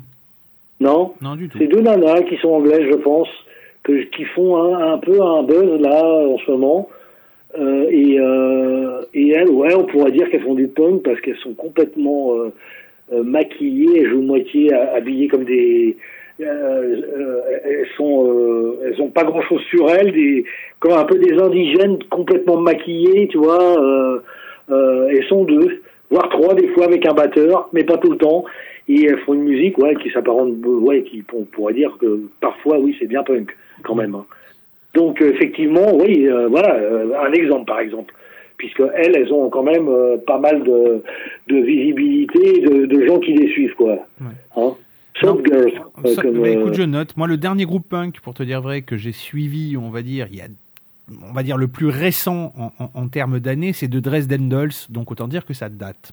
Je connais même pas. Voilà, c'est un groupe qui date du, du début des, ouais, début des années 2000, on va dire entre 2000, euh, 2002 et 2008, je crois qu'ils ont œuvré. Euh, C'était deux, euh, deux personnes, Dresden Dolls, qui, qui moi, euh, moi est un groupe qui m'a beaucoup marqué, mais euh, du coup, voilà, tu vois, c'est le dernier que j'ai pu suivre. Après, maintenant, sur la scène actuelle, je n'ai pas. Et donc, c'est vrai que quand je te pose Il y en a, question- évidemment, Il y en a, hein, il y en a, mais c'est juste que quand je te pose cette question, je me dis que peut-être que tu as des infos. euh, en Angleterre où tu vas trouver des nouveaux groupes, euh, des groupes plus jeunes qui font du punk et qui et qui jouent, et qui font des concerts, voilà. Mais bon, c'est vrai qu'ils n'arrivent pas jusqu'ici comme ça a pu le faire à, à l'époque où vraiment ça, a- ça a vraiment explosé quoi. Euh, C'était tellement nouveau à l'époque, que, bon, euh, forcément. euh, puis bon, il y avait des des chorus. Je sais pas si tu, enfin, je sais pas si t'as connu chorus. euh, L'émission euh, à la télé, Oui, oui, l'émission, présenté par De euh, dans les années 80, Oui, il y a eu début des années Chorus, 80. Chorus et les enfants du rock, oui. Euh, oui, mais surtout Chorus avant où il a passé le Ruts, euh, euh, des groupes comme ça, euh, quand la, quand, euh, au début du mouvement punk en fait, hein, euh, où, où De Caunes il était, euh, il, il faisait passer tous ces groupes-là tous les dimanches dans dans la salle de l'Empire là, euh, et il tournait, il passait, à, il passait le dimanche euh, à midi, vers midi, je crois, à 11h midi à la télé quoi, tous les dimanches. Donc forcément, euh, bah il y avait une euh, une visibilité qui était beaucoup plus euh, grande que maintenant, puisque bon, euh, il y avait il y avait quand même une chaîne euh, qui, qui, qui qui diffusait ça tout- toutes les semaines euh, en France, et puis euh, c'était c'était pas la seule euh, euh, en Europe, donc euh, je pense. Donc euh, voilà, mais c'était comme comment dire, c'était voilà, c'était une époque un peu un peu folle quoi, hein, euh, où euh, où tout était un peu permis. Et euh, et quand on était un groupe, euh, bah, il, fallait absolument euh, pour se faire connaître. Et, quand, je disais que c'était plus facile que maintenant, oui, parce que bon, voilà, il y avait tout ce qu'il fallait pour justement euh, pour jouer, pour faire des concerts, euh, pour euh, bon. Maintenant, c'est il y a trop de choses maintenant avec Internet en plus. c'est voilà, ça a changé. donc Du coup, est-ce que être punk, ça prend un sens différent pour toi aujourd'hui Bah euh, non, parce que moi je reste avec mes- ma nostalgie, mes souvenirs, si tu veux. Euh, moi j'ai vécu, euh, moi j'ai vécu ça. Moi, je repense à toutes ces années que j'ai vécues, euh, donc avec toujours avec plaisir, comme des, des, des moments assez incroyables quand même. Hein. J'ai joué partout en Europe, euh, que ce soit avec les trotskistes, Raponempal, euh, en Allemagne, en, Suisse, en Espagne. euh, euh, en Italie. donc voilà, ça reste des, des, super souvenirs quoi. Alors donc moi je suis pas, c'est un peu une continuité pour moi. Je rejoue avec Panique maintenant, c'est de la cerise le gâteau si tu veux un peu encore. Tu vois, donc euh, moi, je suis, tou- je suis un peu toujours dans le. Même si je te disais, j'ai fait d'autres choses dans ma vie. euh, euh, tu vois, ça revient, comme tu disais, c'est cyclique, quoi. Tu vois, je sais pas pourquoi ça revient maintenant, voilà. mais voilà, c'est un petit peu la continuité de quelque chose qui s'est passé il y a longtemps et qui revient comme ça. pour moi, hein, je parle. Hein, euh, Donc, c'est c'est vrai que le gars qui se dit euh, maintenant, aujourd'hui, je vais faire un groupe, j'ai 20 ans, je vais faire du punk. Ok, vas-y, euh, euh, lance-toi. euh, mais maintenant, euh, voilà, le gars, euh, il a, voilà, il, il a, il, il est pas du tout dans le, dans le même, tu vois, dans le même état d'esprit que moi, si tu veux. euh, euh, c'est il- déjà bon, il est jeune, il commence, voilà, donc il n'a pas les mêmes repères, il n'a pas les mêmes, il n'a pas, voilà, il n'a pas le passé quoi. donc bon, mais bon, qu'il qu'il y aille, hein, de, je, au contraire, euh, tant mieux. tu, tu, tu parlais de la jeunesse et de ceux qui voudraient se lancer à faire du punk aujourd'hui. Tout- toutes les mouvances sont les parents d'un mouvement qui les suivent de pas trop loin en général. Donc pour Oui, toi, oui, quel, vrai, se- oui, oui, oui. quel serait le Ils mouvement pas là comme ça en disant tiens, ils se réveillent un matin en disant tiens, je vais faire du punk aujourd'hui. Non, à mon avis, euh, il y a des il y a des choses qui font qu'ils viennent à ça parce que ils ont écouté des groupes peut-être comme Panic, euh, Trotsky et, euh, et et tous ces groupes là quoi. Avant- les Rapaces, par là- oui. euh, d'un parent ou d'un je sais pas. euh, oui, forcément. Tu viens pas comme ça en te disant ouais, je vais faire du punk quoi. Mais et- et quel serait pour toi, quel serait pour toi le mouvement qui est l'enfant direct du punk? Est-ce qu'il y a un descendant du punk? Bah, déjà dans les années 90, je pense que le grunge, ça a été un renouveau euh, d'une manière un peu euh, différente du punk, avec Nirvana, Mudhoney, tous ces groupes qui étaient un peu sauvages quand même, avec des sons de guitare bien crades. Euh, bon, moi je pense que ça, ça a été un peu, même si c'était, un peu dit, c'était quand même bien, ouais, bien punk, euh, toute cette mouvance, la Sub Pop et compagnie, là, tous ces groupes de Seattle, là, qui faisaient du, du, du garage, euh, garage punk, en fait, du grunge, qu'ils ont appelé de grunge, en fait. Il y en avait des bien, bien tordus, des groupes à l'époque. hein. Les L7, c'était des, c'était c'était des punks, hein. les- Oui, oui, ah oui, oui, oui. Alors pour le coup, oui, je les ai vus, je les ai vus sur Ah, un plateau à Cannes, euh, c'était grandiose. bah, voilà, après dans les années 2000, il y a eu quoi? Il y a eu, euh, il y a eu- il y a eu d'autres groupes. C'était, c'était un peu différent. C'était plus du rock, plus euh, un peu plus, euh, peut-être un peu plus sophistiqué, euh, euh, avec des groupes comme Queens of the Stone Age, tout ça qui sont apparus. euh, euh, mais c'est pas du punk. Euh, bien que bassiste, euh, on pourrait, euh, on pourrait le prendre pour un punk, le premier bassiste euh, qui jouait à poil sur scène, qui, ouais, il avait une attitude punk lui par contre, Oliver Hill, là. Mais euh, mais les punks, il y en aura toujours, je pense. Hein, euh, euh, ouais, je pense qu'il y en aura toujours. Maintenant, c'est vrai que euh, des, nou- des groupes comme ça, comme on disait, euh, aujourd'hui, là, un groupe punk qui, qui marcherait, qui fera un tabac, euh, j'en connais de nouveau, j'en, connais pas, hein, euh, je pourrais pas t'en citer. Donc, euh, euh, euh, je te dis, les descendants du punk, c'est ouais, peut-être euh, aujourd'hui, euh, je, je vois pas trop aujourd'hui dans les années euh, 2020, là, euh, je vois pas trop. Je sais pas, toi, t'as une réponse? Non, honnêtement, non, j'en ai pas, justement. Je, je, je te pose la question parce que j'ai pas cette réponse-là. Je, je me suis posé la question pendant un moment. que j'ai pu demandé- croiser avec Panic, c'est des groupes qui, quand même, même si on a des plus récents que nous et, et, euh, et des groupes euh, qu'on a, qu'on a pu côtoyer, euh, il y en a, y en a euh, évidemment qui sont plus jeunes que nous, évidemment. Hein. Euh, bon, ils sont pas très connus, euh, mais ils existent hein, en tout cas, puisqu'ils font des concerts et qu'on parfois on les, on les croise. Donc euh, voilà. mais c'est vrai que ben voilà, ça, ça continue de toute façon. Ça continue, c'est ça qui est bien. Il y a des, il y a des, il y a des lieux encore comme euh, à Rennes où on a joué là au Confort Moderne où ils organisent des, des concerts comme ça, euh, des festivals. Euh, Le, le soir où on a joué, il y avait, euh, il y avait Conflict. Non, pas Conflict, ils avaient annulé. Il y avait Verrucas. Tu connais? The Verrucas Oui. Groupe anglais. Il devait y avoir Conflict, mais ils n'avaient plus de bassistes, ils, ils sont pas venus. Et là, il y avait des groupes, un groupe, euh, euh, plusieurs groupes euh, étrangers que je ne connaissais pas, mais qui jouaient et qui, je peux t'assurer, c'était du punk. hein. du vrai. Si, si je devais aujourd'hui me dire qui est le descendant du punk ou qui serait peu, potentiellement descendant du punk, je te dirais la seule chose que j'ai trouvée en fait pour te dire et j'attends d'ailleurs une réponse de Gérard Bast, c'est Ouais. Zwinkels, Zwinkels qui est un groupe de hip-hop. Bizarrement, Euh, alors c'est Ouais, mais Singles, ça fait combien d'années qu'ils existent déjà? Ça fait au moins 30 ans qu'ils existent. Ah oui, non? je te la- pas 30 ans, mais bien. Ils ont commencé par faire du punk, euh. Oui, les Swings, ils ont commencé, euh, ils ont commencé à faire, on va dire quelque chose d'un peu punk. Ouais, effectivement. Donc c'est vrai que du coup, ce serait Donc les finalement, qui- euh, aujourd'hui, voilà. peut-être qu'ils sont euh, évolués vers un, autre style, plus rappé, plus... voilà, mais bon, eux, ils sont pas nouveaux. Hein. Euh, c'est un vieux groupe. Hein.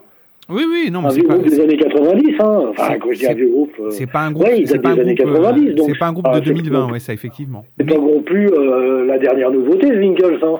Non, mais disons que l'enfant terrible qui serait le plus proche, on va dire, c'est cette forme de hip-hop là. Et je dis bien cette forme de hip-hop Ah oui, tu voudrais dire euh, côté un peu, ouais, euh, euh, alors donc de rap, quelque part. Ouais, cette forme de hip-hop. Et encore, je, je, je mets, je Eh, mets un des peu, guillemets je parce dire, que. avec des guitares et tout ça, quoi. Ouais, voilà, je mets des guillemets parce que c'est pas le cas de tous. Il y a des gens comme Bess Winkles, comme euh, Dirty Zo, comme euh, euh, 12 Kawa, que je connais bien, qui a fait la préface de mon roman, je le rappelle pour ceux qui voudraient l'acheter.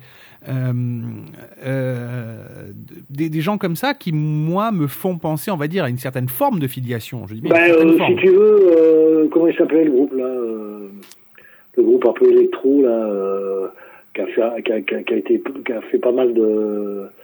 Prodigy Euh, non, euh, oui, Prodigy, euh, oui, mais c'est pareil, Prodigy, ça date des années 90. Ouais, a un groupe français, putain, avec un espèce de, de singe sur scène là, en, en hologramme. Ah oui, oui, oui, oui, oui. hologramme, là. Ah oui, mais très bien, oui. Et le problème, c'est que. j'ai- Comment il s'appelle oh. Ah oui, ben j'ai que ça. François. Alors François, c'est le chanteur. Tu, tu me fais, tu me fais chercher.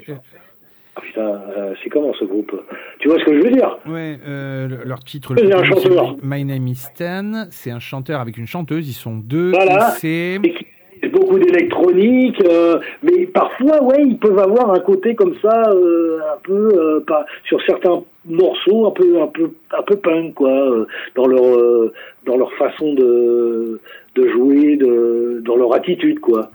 Même si c'est pas du punk, à 90%, ça reste euh, bon de la musique. euh, euh, élec- électro, euh, peut-être électro-punk, ouais, pourquoi pas, euh, sur certains trucs. Euh, ah, j'ai pas le nom, Punk. Voilà, Chaka Punk. Voilà, je Donc viens voilà. de chercher, je viens de trouver. Euh, ils ont ils ont créé un truc euh, du coup ouais qui était euh, vachement intéressant je trouve euh, avec un, un côté ouais, parce que des fois ça ça envoie quand même hein Chaka Punk hein. c'est c'est rapide et c'est c'est ouais ça ça pourrait ouais ouais bah de toute façon ouais il y a plein de groupes comme ça qui sont influents. Ça se trouve, ces gens-là, ils ont fait, ils sont enfin, partie de groupes punk euh, que j'ai connus ou je sais pas, tu vois, ça m'étonnerait pas du tout, hein. Euh, parce que et on, on sent qu'ils ont, ils ont, ils ont été influencés quelque part euh, par, par, par ça, hein, c'est certain. hein. Après, euh, des mecs comme Massisteria que j'ai connus aussi, qui font plutôt du métal. Euh, euh, ils, ont, ils, ils, ils- ils- ils venaient du punk. Hein. Ouais. Mais d'ailleurs, ça, se- départ. ça se sent dans leur musique. Premier, les mecs, euh, genre, euh, le premier guitariste avec qui on a joué d'ailleurs dans Punji Sticks, euh, qui, qui a joué avec nous un temps dans Punji Sticks, Erwan, lui, il venait du punk, hein, il était brestois, il jouait dans Al Capote. Hein. Donc euh, tu vois, euh, finalement, euh, finalement, si tu suis les gens à la trace, à partir d'aujourd'hui et que tu remontes dans les années 80, pff, t'en as, euh, ouais, t'en as plus de la moitié qui ont fait partie du, du mouvement punk. Ouais. Tu vois? Donc, euh, euh, donc voilà, il n'y a pas de secret quoi. Finalement, euh. tous les mecs, euh, tous les mecs, ils ont un, bon, ont un certain âge quand même. Hein, ils sont pas tout jeunes.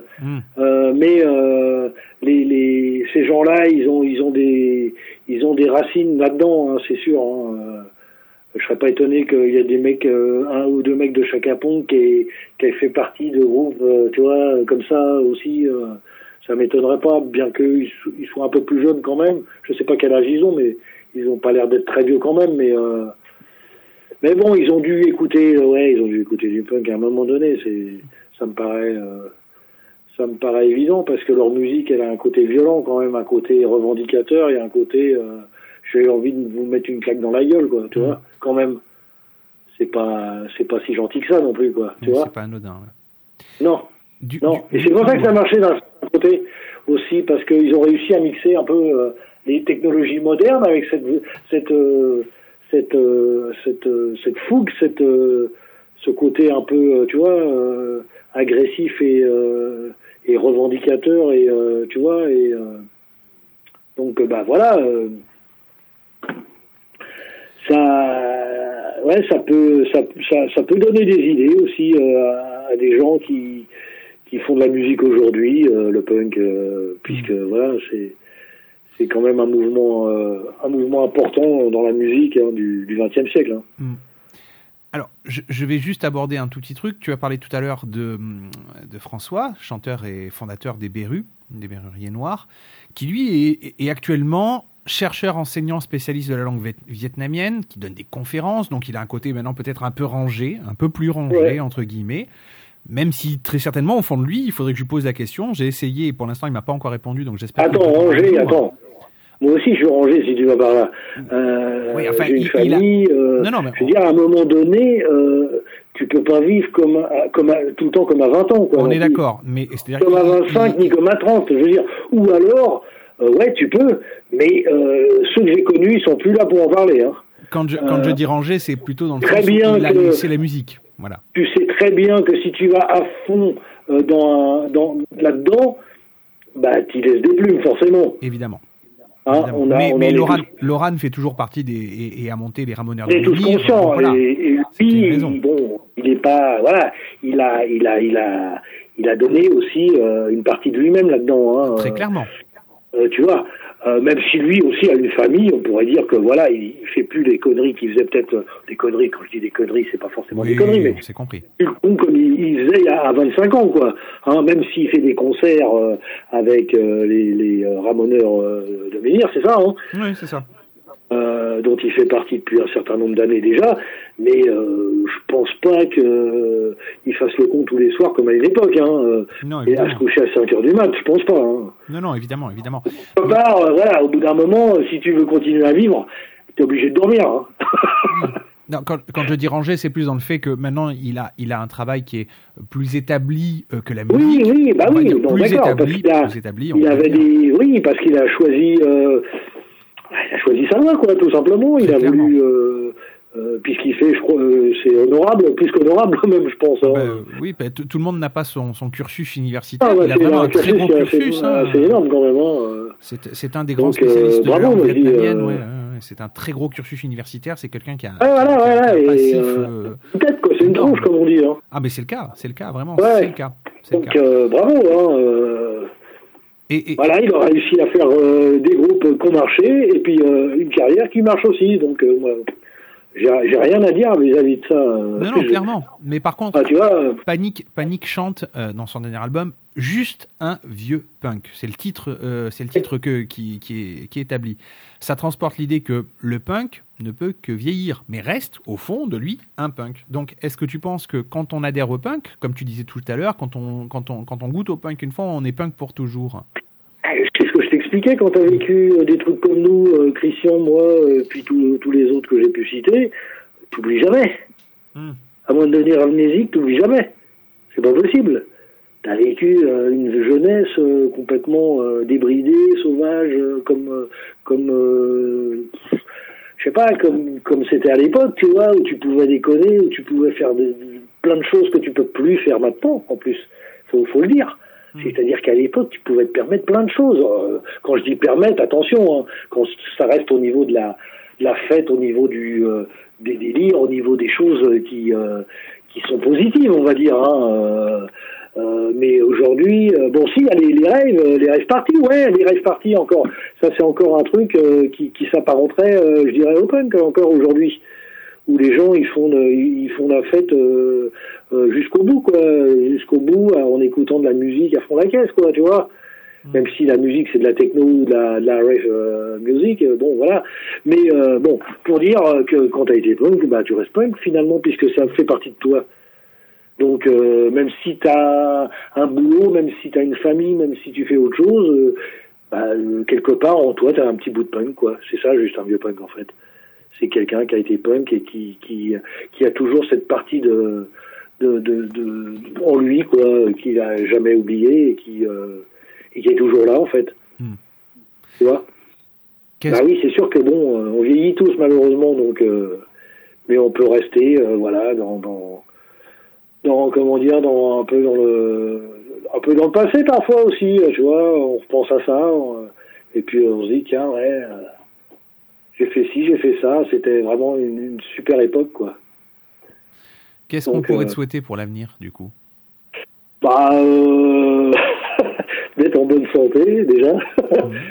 Euh, j'ai pas trop à me plaindre pour l'instant, euh, parce que euh, juste un vieux punk, ouais, ok, mais on vieillit quand même, et puis, euh, bon, euh, euh, faut faire gaffe quand même, c'est ce que je te disais, on peut plus vivre comme à 20 ans, hein, euh, on est obligé de, de, un peu de, voilà, d'avoir une vie euh, saine, euh, en essayant de, en essayant toujours de, de faire ce qui nous plaît, hein, de ce qui me plaît, ouais, essayer de, de continuer à faire ce qui me plaît, ouais, ça, ouais, ok. Tu vois, euh, je suis content d'avoir retrouvé Panique pour euh, continuer à jouer avec eux, à faire des concerts devant des, des gens qui sont euh, qui sont à fond, quoi. euh, et quand ils sont euh, de, quand ils, ils chantent avec nous, quoi, carrément, qui connaissent le refrain et tout, c'est super agréable, quoi. Continuer euh, à, à vraiment à pouvoir euh, jouer comme ça, faire des concerts euh, pour des gens qui qui viennent nous voir et qui sont heureux de venir, quoi, et qui passent un super moment avec nous, quoi, et nous avec eux, quoi. C'est ça que il faut essayer de, de continuer à faire parce que on se marre pas tous les jours, malheureusement. Hein, euh, hein, et tu, tu, tu vois bien ce qui s'est passé cette année. euh, personne s'y attendait. euh, ça, ça, c'est flippant quand même. Hein. Donc il faut continuer à avoir cette, cette, cette comment dire, cette, cette, cette envie et puis euh, de, de continuer à vouloir faire des choses et puis, euh, puis de se marrer surtout. Faut pas, faut pas, faut pas arrêter de se marrer, même si, euh, même si tu fais de la musique, tu peux te marrer. Au contraire, euh, faut, faut continuer quoi, euh, dans cette, euh, pas se prendre trop au sérieux non plus. euh, essayer de faire les choses comme elles viennent, quoi, et de prendre des, opportunités, voilà, comme ça, euh, pour, pour continuer à, à s'éclater, quoi, à vivre, euh, à vivre son, comment dire, son, son rêve quelque part, parce que finalement c'était un rêve quelque part, hein, de, de faire de la musique, tout ça, euh, quand on est sorti du lycée, euh, on n'a pas voulu continuer forcément à faire des études, moi en tout cas. euh, euh, et faire tout de suite de la musique, se lancer avec des groupes comme ça, euh, en, en, sach- en sachant pas trop où on allait finalement. hein. Et puis on a eu ce vécu hein, qui nous suit toujours et puis qui, qui, qui comme tu vois, si j'avais pas joué dans tous ces groupes, tu m'auras pas appelé pour faire une interview. Donc tu vois, ça continue finalement, le rêve continue, tu vois. Donc c'est partie de ces gens qui nous aident à, à continuer, quoi, à rêver, quoi, si tu veux. euh. Et voilà, c'est ça le truc en fait, qui est important. Je te remercie. Mais c'est moi qui te remercie. Merci encore, Denis DeWeese, euh, de nous avoir reçus euh, par téléphone. Je rappelle que l'on peut retrouver euh, l'album de Panic LTDC aujourd'hui plus qu'hier sur toutes les plateformes habituelles et évidemment Ouais. chez les disquaires qui se font Sorti chez plus qu'on appelle, euh, que je cite, euh, parce que c'est aussi, lui, c'est un vieux punk aussi. Euh, le gars qui tient le label, donc, et, et on, on, a des concerts là qui commencent à arriver pour l'année prochaine. euh, bah, des festivals annulés qu'on a eu annulés au mois de mai, qui, sont reportés au mois de février euh, et mai l'année prochaine, dont un festival à côté de Tours où il y aura Charge, euh, Charge 69, je sais pas si tu connais. Oui. C'est d'ailleurs le mec du label euh, Combaroc euh, qui, qui joue dans le groupe, qui est bassiste dans le groupe.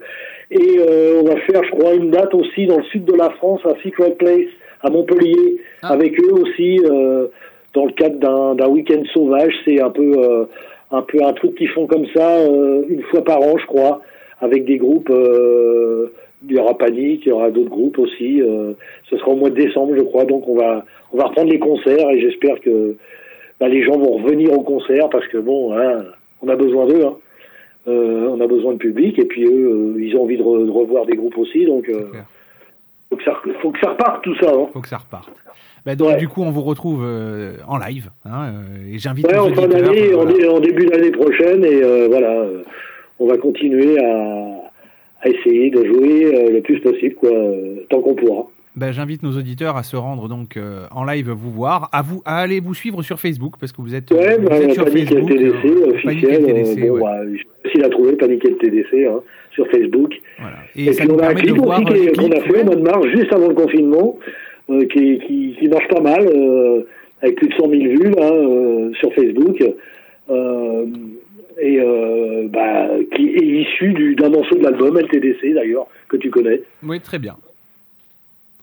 Avec des gens qui, euh, qui sont aussi euh, qui nous ont aidés à monter ce clip euh, et à, le faire, notamment ceux qui nous qui nous ont un peu baladés dans leur dans leur vieille voiture américaine là et et qu'on remercie aussi parce que c'était vraiment sympa. Des, des mecs qui sont plus jeunes pour, pour la plupart, enfin pour deux des trois plus jeunes que nous, mais aussi, tu vois, qui eux sont à fond dans le truc, quoi. Donc tu vois comme quoi voilà il n'y a pas d'âge finalement pour pour être punk si si je peux conclure comme ça. Ben, écoute, c'est une belle conclusion. Merci encore Denis Louise et euh, ben, au plaisir de vous croiser sur la route ou en live.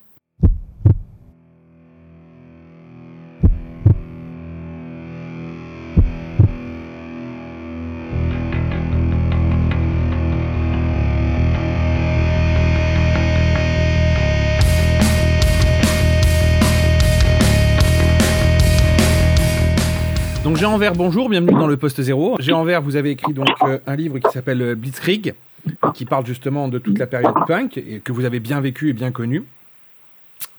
Nous, on se pose la question de savoir euh, ce qu'est le punk déjà. Donc, on va commencer par la première question. C'est quoi le punk pour vous?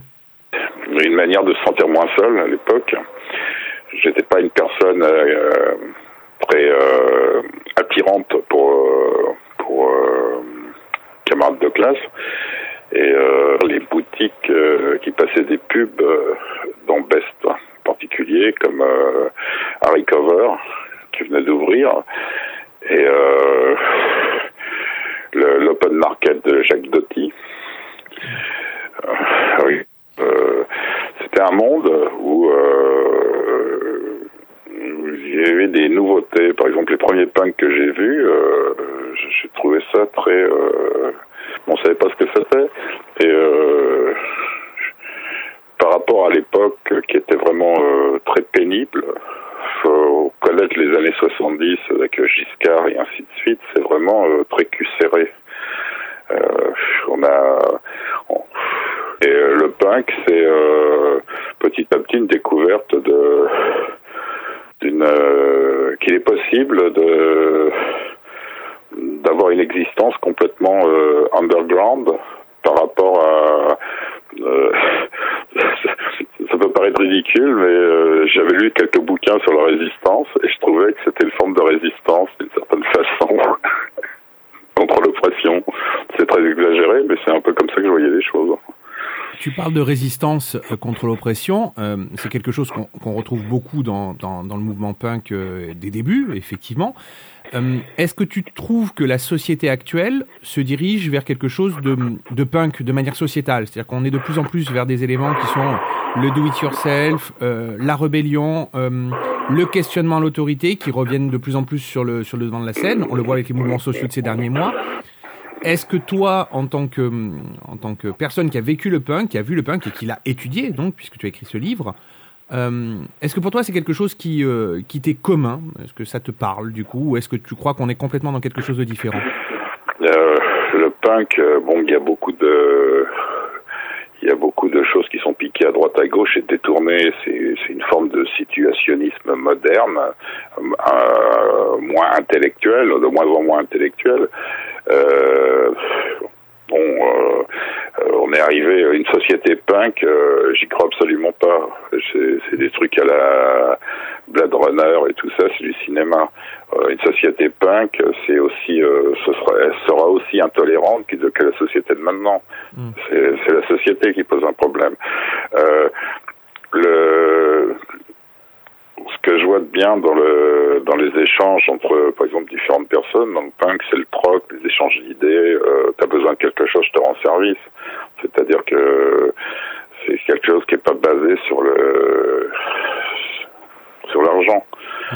Ça, euh, ça c'est une euh, euh, et c'est ce qui s'est beaucoup passé pendant le confinement. Il y a des gens qui sont allés voir d'autres personnes pour leur donner euh, ce qu'elles n'avaient pas dont elles manquaient euh, je crois que je suis plus euh, sur ce genre de société euh, où on fait attention à son prochain, mais sans pour autant essayer de prendre le pouvoir.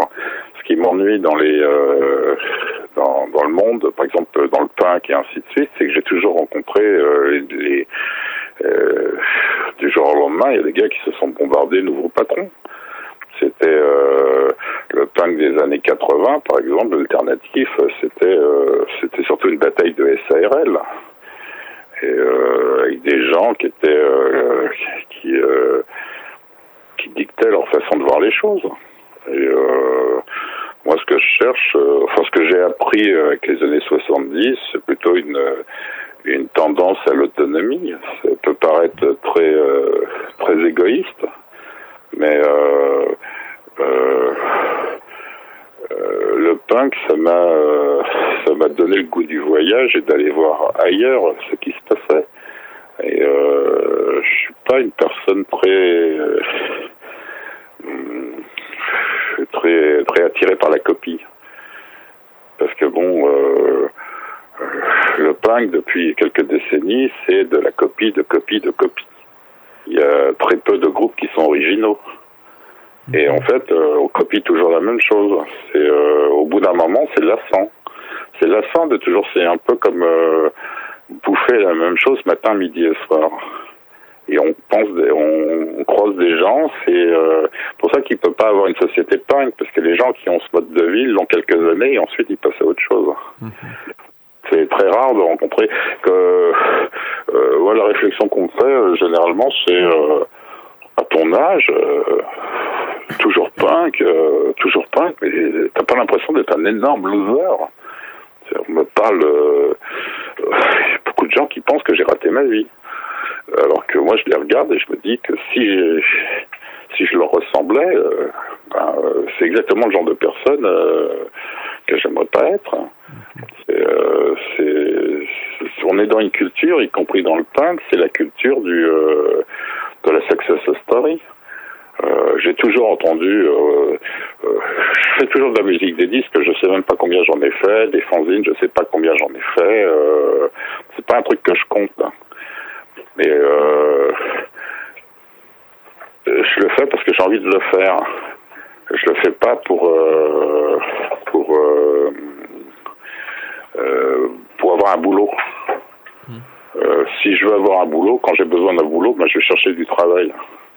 Je vais chercher du travail parce que euh, euh, j'ai pas envie non plus de devenir un artiste d'État comme c'est le rêve de de tous les artistes autoproclamés qui sortent de qui sortent d'écoles d'art.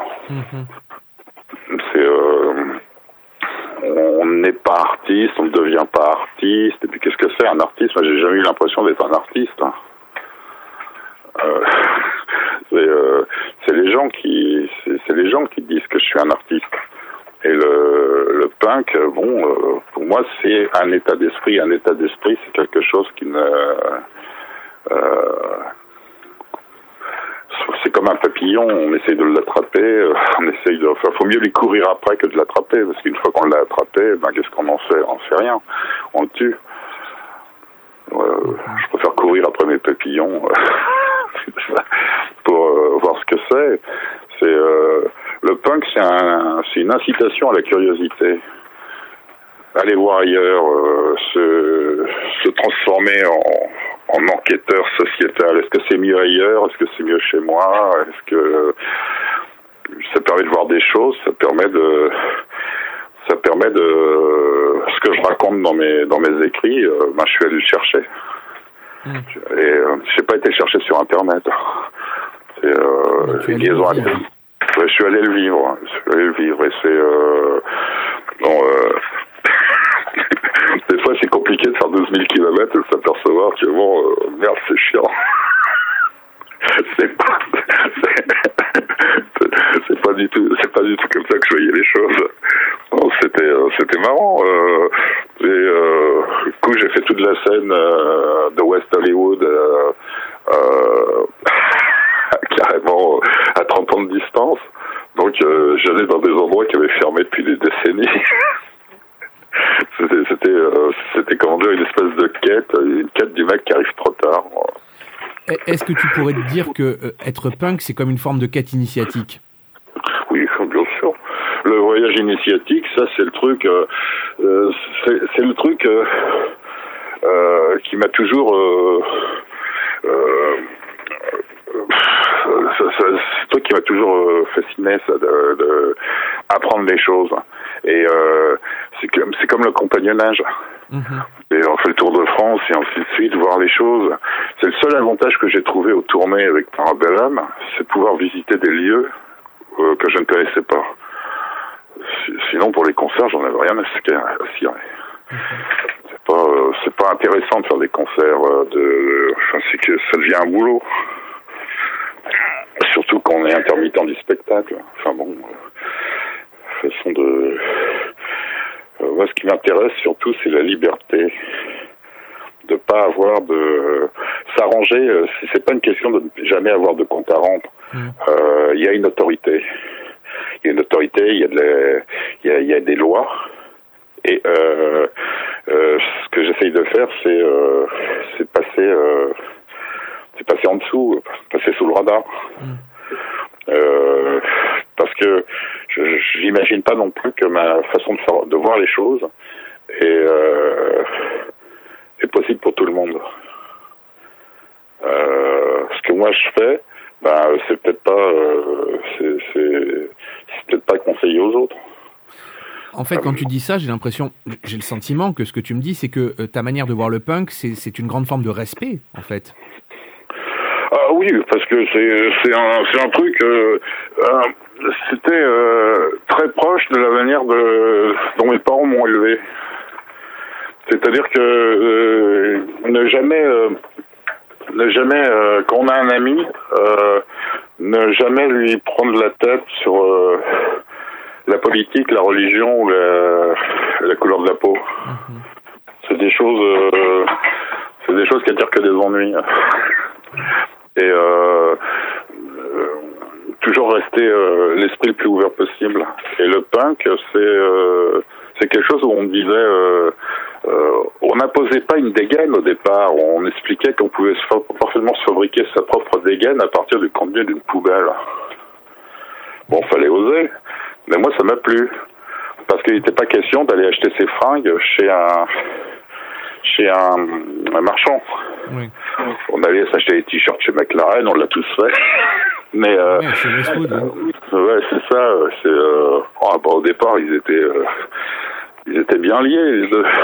Mais bon, euh, c'est euh, après c'est devenu euh, euh, le punk. En fait, ça commence vraiment en France euh, à la rentrée 78.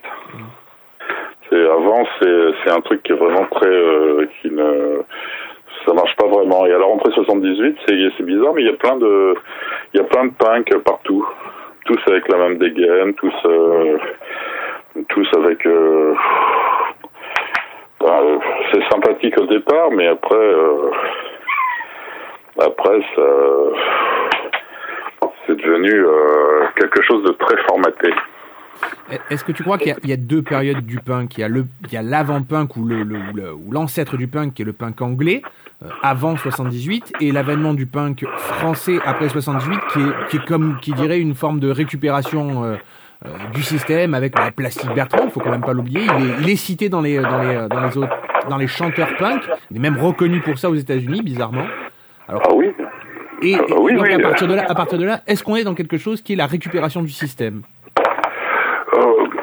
L'histoire de l'histoire de Plastique Bertrand est géniale parce que c'est une récupération de euh, s'il s'appelait aux anglo-saxons, il faut savoir qu'il est allé au Vessex Studio discuter avec les ingé de Nevermind the Bollocks pour euh, pour euh, pour cloner le son pour cloner le son et euh, il a c'est comment dire euh, oui c'est une récupération parce que c'est pas c'est pas Roger qui euh, qui chante c'est euh, c'est le producteur le Euh, ensuite il y a une bagarre euh, c'est c'est euh, et puis c'est un truc qui plaît parce que c'est pas c'est pas c'est pas méchant alors que la version originale de la version originale de de Ça plane pour moi ça plane pour moi, c'est une chanson avec des paroles, euh, franchement, euh, c'est une histoire de gay dans un club et le refrain, c'est c'est euh, le mec où il est question de sucer l'autre. C'est pour ça que ça plaît énormément avec les dames, Cronjan et ainsi de suite. Mais au départ, c'est une histoire de c'est une histoire de mec dans un club gay. et Gives Me Head, bon, euh, ça veut tout dire. Et euh, en France, c'est la version totalement atténuée. euh, c'est tout de suite Plastique Bertrand, il passe chez euh, à, à la télé, il passe à midi première de Daniel Gilbert. C'était le grand favori de Daniel Gilbert. Euh, C'était marrant, les gens se disent ouais le tout ça c'est drôle. Et euh, pourtant bon la première fois on a vu euh, Plastique Bertrand en France, c'était euh, c'était dans l'émission de Jacques Martin euh, euh, un an plus tôt avec euh, comme batteur de Bubble Bubble. Et là évidemment euh, c'était pas tout à fait le c'était pas tout à fait la même ambiance. Et euh, non, non, c'est euh, euh, euh, la récupération. Il n'y a pas eu que et ça. Il y a eu les Silex Pistols. Il y a eu, euh, il y a eu plein de. Enfin, quand la variété française se charge de, les producteurs français se chargent d'un- d'une mode, euh, ils savent la flinguer. Ils savent la flinguer parce que euh, il faut surtout pas. euh, euh, en France, le punk, ça faisait, ça faisait peur aux institutions à cause du, euh, de la croix gammée, par exemple. La croix gammée, c'était, euh, c'était même quelque chose de, de fort. C'est, euh, c'était, euh, euh, il y a même pas cherché, il y a même pas besoin de, de chercher une, euh, à justifier quoi que ce soit. Euh, Il n'y a pas de justification possible, même si c'est une question de détournement, une question de... c'est, euh, il s'est passé trop de choses en France sous le signe de la croix gammée pour euh, l'autoriser comme euh, accessoire de mode. Comme accessoire de mode, oui. Et bien que la croix gammée elle-même soit elle-même un détournement d'un signe qui était bien antérieur. C'est tout, Ah tout bah, est bien sûr, de bien détournement. sûr, La swastika euh, hindoue, oui. Oui, bah ça, ça c'est c'est c'est pour ça que le bon McLaren il a utilisé le le, le situationnisme, les risques, tout ce qu'on se veut là euh, pour euh, faire du faire de la mode. Il s'est considéré avec Viviane Oiseau comme couturier situationniste. Faut pas oublier que la première personne qui les a accueillis quand ils sont venus jouer au Chalet du Lac, c'était tout de même euh, Jean-Charles de Castelbajac. Johnny Rotten, euh, première chose qu'il a connue de la France, euh, c'est euh, c'est un déjeuner euh, euh, à la, à la cou... euh, ouais, c'est à closerie des Lilas. Closerie des Lilas, oui. à closerie des Lilas. Pas très, pas très situationniste sur le principe, on va dire. ah ouais, ils ont adoré, là, ils ont adoré la France. euh, Pierre Benin, quand il raconte l'organisation des concerts, c'est à mourir de rire. c'est un des trucs, euh, les mecs qui arrivent pour l'inauguration du boîte disco, ils étaient vraiment persuadés que les gens étaient venus là pour eux. Euh, le premier concert, il y a vraiment il y a 5000 personnes qui arrivent pour l'inauguration d'une boîte disco qui travaille avec les comités d'entreprise. Ça absolument rien. Les Sex Pistols, on s'en fout.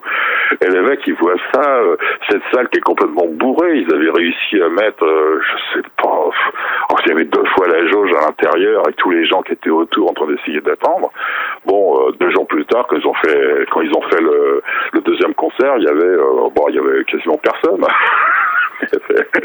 Et là, c'était la réalité. C'était, euh, mais eux, quand ils sont arrivés en France, ils ont adoré parce qu'ils ont vraiment pensé que c'était pour eux. Qu'ils avaient du succès, alors que euh, en Angleterre, ils étaient même pas payés, ils avaient pas d'hôtel, ils avaient. euh, euh, tout est basé sur l'exploitation de l'événement. Il se passe un truc, on, on, on donne sa propre interprétation. C'est l'exploitation. Donc le, le chalet du lac, c'était c'était un truc, euh, l'exploitation situationniste de plus. Ça c'est. euh, Mais c'était drôle. C'était drôle parce que tout de même, euh, une boîte disco qui se qui qui paye Philippe Stark pour faire un look pas possible, pour se relancer, pour être à la mode, qui, qui arrive à se faire entuber de cette façon et à passer les- un groupe complètement inconnu, les Sex Pistols, avec des mecs qui sont habillés en vêtements bondage sur scène. et, et les mecs sont là, euh, le patron, la moula, qui en- il s'en est parmi, euh, euh, voir les affiches du concert avec un gamin, euh, ces affiches totalement pédophiles, avec euh, un gamin à poil, la bite à l'air, en train de fumer une clope. C'était McLaren, il envoie ça et puis il pas- il se demandait pourquoi les, les affiches ont jamais été collées sur le mur. non, mais c'est le punk à l'époque, c'est drôle. C'est drôle parce qu'on sait pas vraiment ce que c'est. euh, C'est impossible. euh, C'est un électron libre. C'est ça qui m'a intéressé. C'est ça. euh, c'est- devenu. Euh, euh, cet électron libre, c'est devenu euh, mon feu follet. Je cours après pour essayer de le pour essayer de continuer à profiter de ce- cette époque. euh, et c'est possible. C'est possible. Il faut sortir des, il faut sortir des, euh, des sentiers battus. Faut pas, le punk, c'est pas, euh, c'est pas parce que sur une, une porte il y a marqué punk euh, que vous allez trouver du punk derrière. L'esprit du punk, c'est pas quelque chose, euh, c'est pas quelque chose qui est disponible en magasin. Il faut aller le chercher. Et euh, euh, les circuits, monter une société punk, faire des concerts, des boîtes punk euh, avec des gens. Bon, euh, les gens sont sympathiques, mais ça suffit pas. Il faut tout de même avoir quelque chose à proposer. Et euh,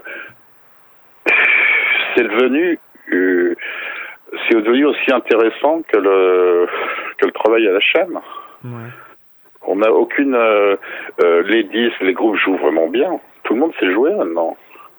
Tout le monde a des belles dégaines, mais c'est c'est pas des dégaines. c'est des dégaines qui sont similaires. C'est pas de. Plus personne n'ose avoir un look complètement personnel. Même. euh, hmm Excuse-moi, tu, tu disais que euh, le punk, c'est pas forcément parce qu'il y a une porte où il y a marqué punk que derrière on va trouver du punk. Donc euh, j'ai une question euh, qui peut sembler bizarre, mais est-ce qu'au fond le punk ou les punks, ce qu'on pourrait qualifier de punk, c'est pas forcément des punks de manière de manière directe? C'est pas quelqu'un qu'on peut reconnaître comme un punk. Le punk, ça va Non. ça va au-delà de ça. Et je donne un exemple simple, c'est peut-être les Kinks. Le groupe des Kinks, moi perso, à, à titre personnel, je trouve que c'est l'un des premiers groupes punk de l'histoire du punk, m- même si c'est pas un groupe punk.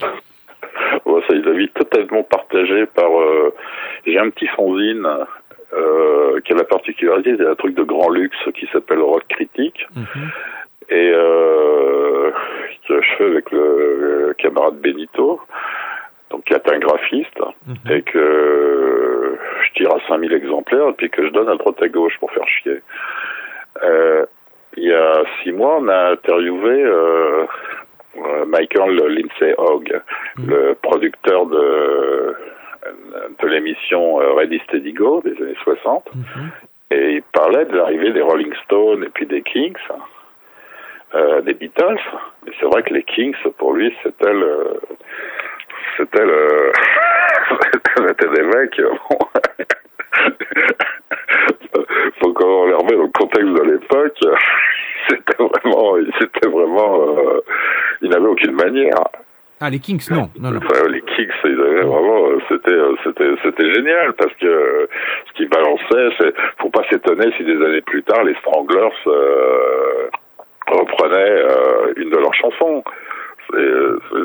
C'était Crazy tout ça. Après, bon, elle était,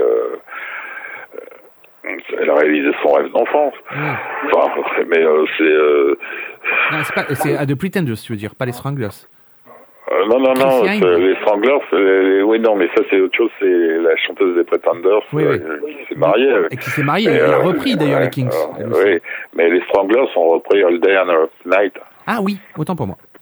Et les, c'est des, euh, non, les Kings, c'est un groupe, euh, c'est un groupe à regarder de très près parce qu'à l'époque ils ont, ils sont vraiment, ils ont vraiment, euh, euh, ils, ils, ont pas fait semblant.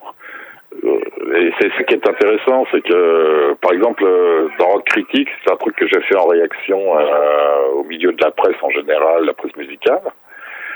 Et, euh, et donc, euh, euh, à l'intérieur,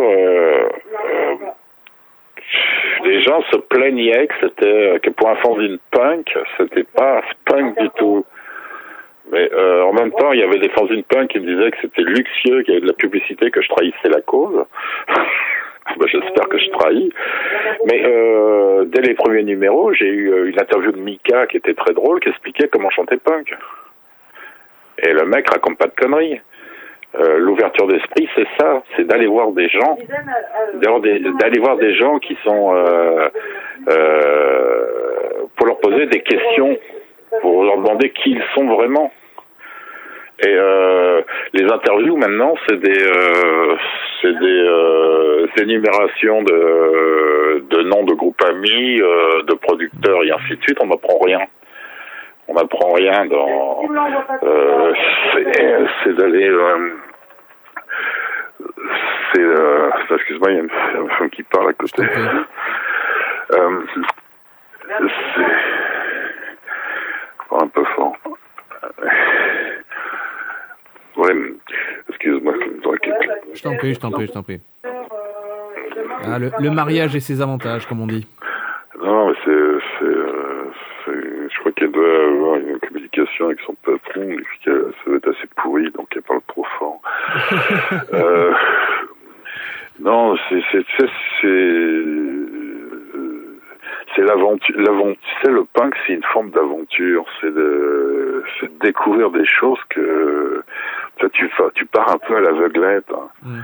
Sais, quand, moi, quand j'ai commencé le Blitzkrieg, euh, euh, j'avais une idée, tu vois, mais euh, il a fallu tendre. euh, je me suis retrouvé avec manœuvre sur le dos qui, qui arrivait en disant oui, voilà, euh, voilà, euh, on va faire ça, on va faire des fiches de lecture. Alors, j'ai dit que j'en avais rien à foutre d'écrire un bouquin de fiches de lecture. Alors c'était c'était le grand truc à l'époque, faire des listes, faire des listes en disant euh, bon bah voilà c'est un quatuor, ils font du rock, euh, ils ont commencé en telle année, des trucs totalement chiants. Alors, euh, ouais, j'ai essayé de raconter euh, s'il y a un fil rouge à, à travers les pages, on retrouve des trucs, s'il y a des connexions.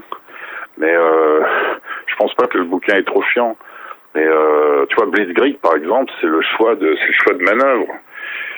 Manœuvre, il me demande, il me dit, euh, il me dit, euh, ouais, le bouquin va s'appeler Blitzkrieg du nom du premier 45 tours punk.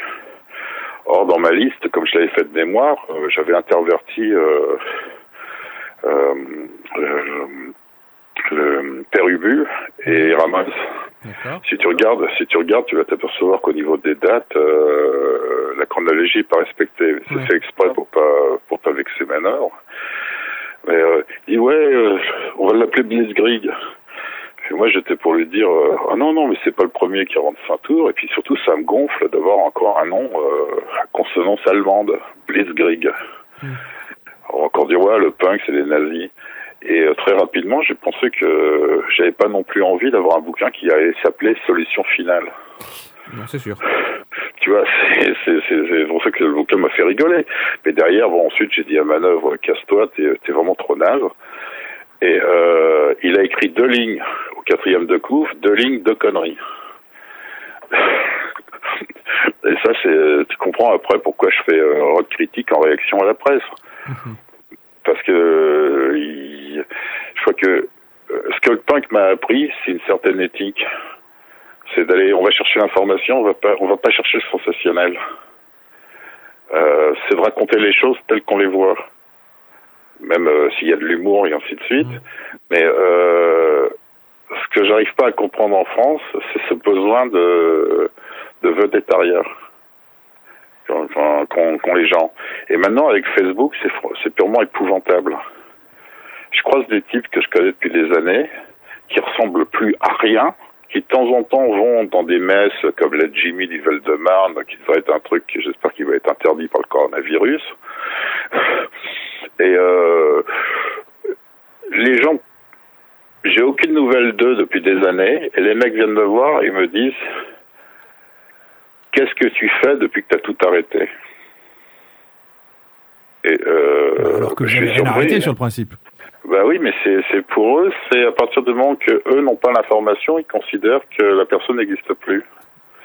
Euh, je suis dans un monde où euh, on me dit constamment qu'on n'a plus besoin de personnes comme moi parce que les, tous les gens sont capables de faire leur, d'avoir leur propre avis. Et ça, on est dans une société totalement décadente.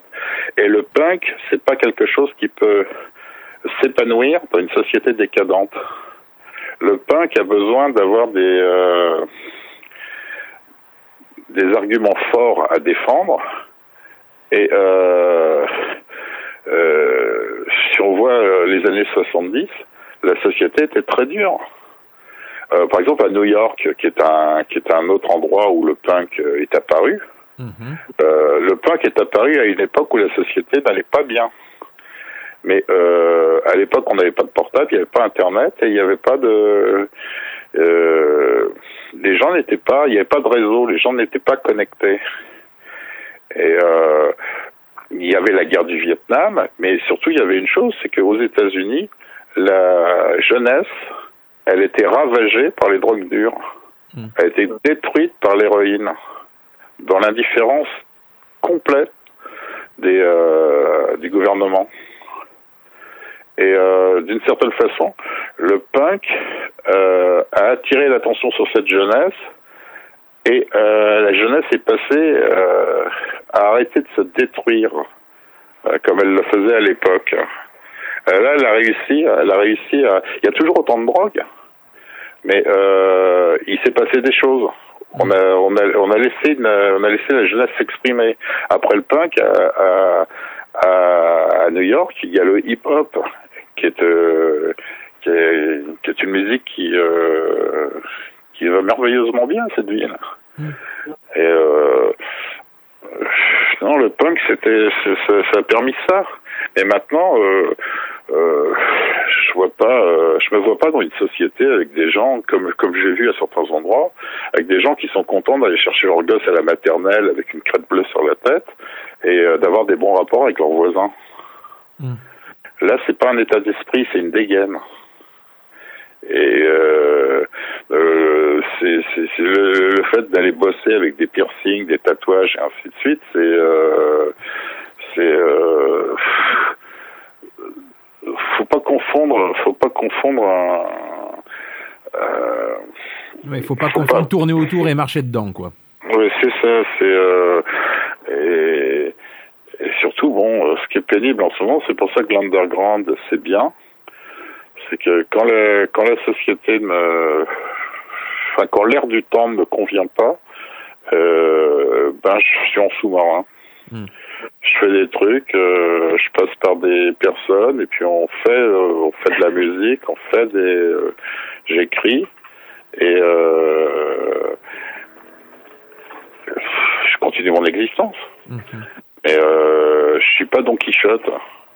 J'irai pas attaquer les moulins à vent. Euh, je l'ai fait à une époque. Euh, Bon, bah, les moulins à vent, qu'est-ce qu'on fait? On reste coincé avec sa lance dans une des, euh, dans, une, dans une des pales, et puis on se remet à faire le tour, puis il y a des gens qui rigolent. C'est, euh, non, je préfère continuer à, je pense que je pense que mon efficacité c'est un peu comme le comme la marée montante sur la sur la falaise sur la base de la falaise à force de saper le truc euh, à force de saper le truc finir revient par faire écrouler quelque chose Mais, euh, euh, pour euh, dans le punk ce qui est bien c'est que ça permet ça m'a permis à l'époque de sortir de ma coquille et d'avoir de l'ambition et ça c'est euh, de voir les choses en grand et j'ai jamais fait les choses pour que ça reste. Euh, L'underground, c'est bien pour se ressourcer, mais c'est bien de faire des choses, de faire des coups d'éclat. Et euh, là où c'est totalement étouffant en France, c'est que on est très vite euh, taxé de, de comment dire, de Oh, quand on voit les choses trop en grand, on dit oui, on est mégalo. Et puis surtout, faut pas être individuel. Ça, c'est une chose qu'on me reproche toujours, c'est d'être individualiste. C'est chiant. Des fois, euh, faut mieux être seul que mal accompagné. Oui. oui. C'est ça, c'est... Euh... Puis bon, moi, ce que je vois, c'est que... Tu vois, j'ai 45 ans de... de... de vie. Euh... Bon, je suis pas tout jeune. Mais euh, je suis particulièrement content de, de mon parcours, de ce que j'ai fait, de ce qu'il me reste à faire. Parce que la curiosité, c'est un truc sans fond. Mais par contre, tous les gens autour de moi euh, qui se sont arrêtés, euh, faut toujours être en mouvement. Et euh, je suis pas très fier de faire partie d'un groupe qui a autant de morts à son actif. Ouais. C'est, euh, tu sais combien il y a de morts dans Parabellum? De tête, non. Il y en a neuf. Plus on rajoute, on en rajoute trois autres de l'équipe euh, dans l'équipe des Rhodes. Et puis ça fait tout de même. c'est plus un groupe, c'est une tragédie. Et euh, ce qui me, ce qui me sidère, c'est de voir des gens qui sont suffisamment bêtes pour euh, vouer un culte à une personne qui euh, était devenue un alcoolique. Peut pas, euh, je trouve que mettre en avant, créer un mythe en, inventant des histoires, des histoires de penseurs anarchistes pour euh, parce qu'on n'a rien d'autre à faire, je trouve ça, euh, je trouve ça lamentable. Plus bon, euh, comme je l'ai fait savoir à certaines personnes, Parabellum étant ma création, j'en fais ce que je veux. Et il n'est pas question que ça devienne un groupe de baloches euh, financé par l'intermittence. Et, qui pour moi est une tout ce qui est payé par l'État, je m'en méfie. C'est pas de euh, en Russie et chez les Chinois, euh, les artistes d'État, c'est pas franchement euh, c'est pas franchement une réussite. Mais apparemment en France, c'est bien d'être financé par l'État. Bah, disons que je, je peux, je, peux, je peux saisir que l'âme humaine est assez bien faite pour penser qu'en étant financé par l'État, on se, on se donne, comme qui dirait, une certaine forme de, de sécurité de l'emploi. Maintenant, est-ce que ça donne de l'artistique? Effectivement, c'est très discutable. C'est très discutable au niveau du résultat. Si j'avais des, euh, si j'avais des Jacques Brel, des Barbara, des, euh, des Rolling Stones, euh, des Beatles, euh, avec ce système, je dirais, je dirais, ouais, c'est un plaisir de payer des impôts.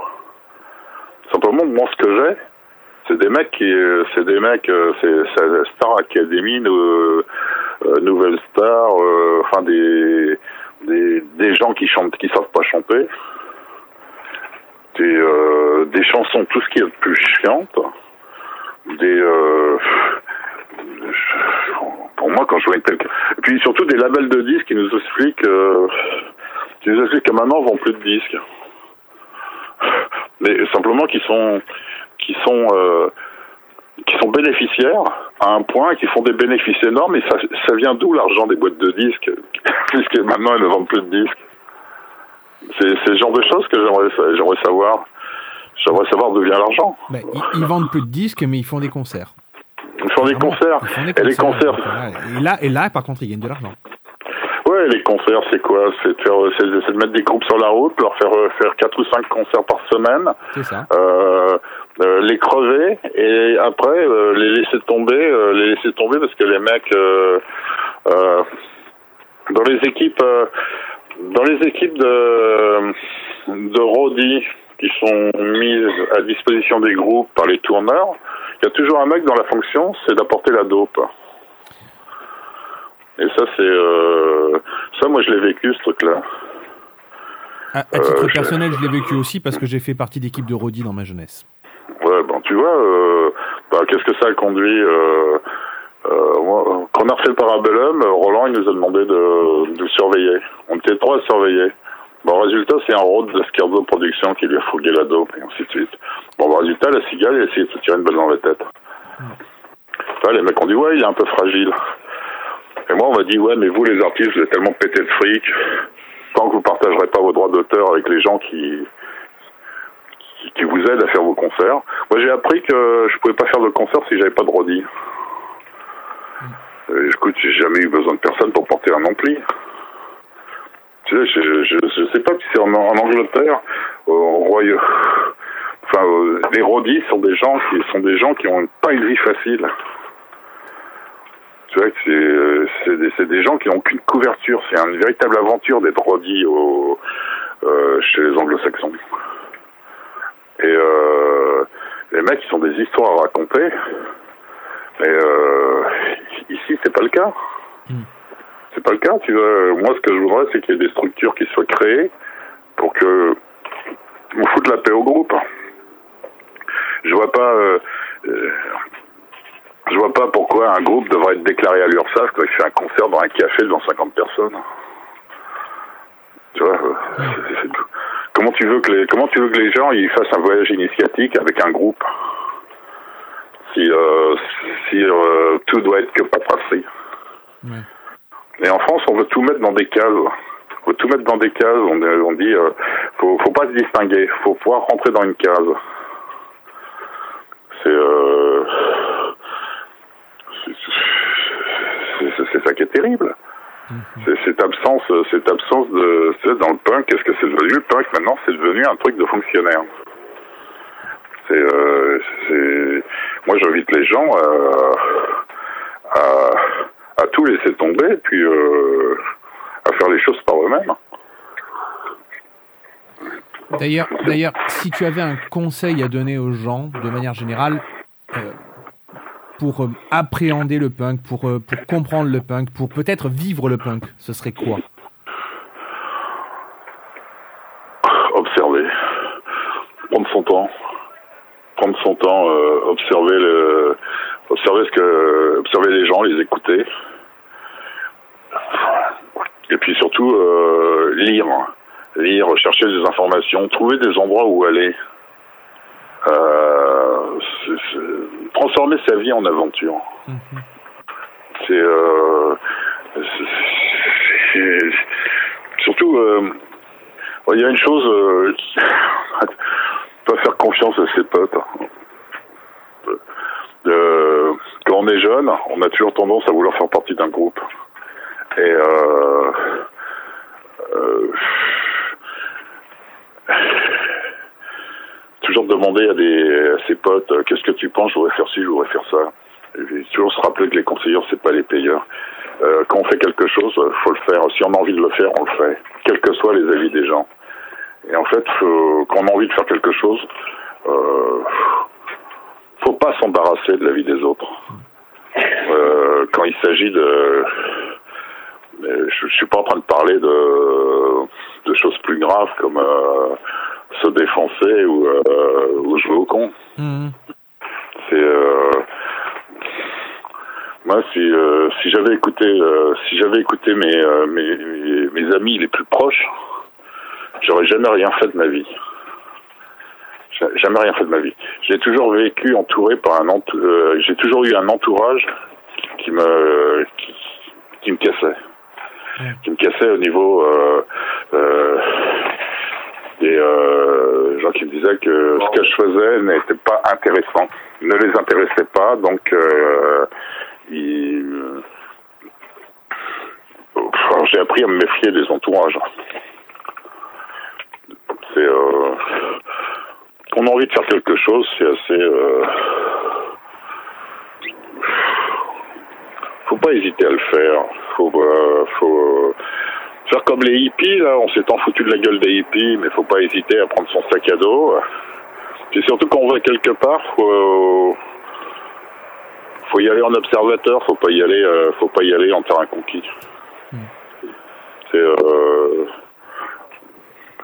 Oh, il y a plein de choses intéressantes à voir. euh, la plupart des gens, la plupart des gens qui pensent qu'ils s'emmerdent, en fait, ils ont une aventure à côté d'eux, mais ils le savent pas.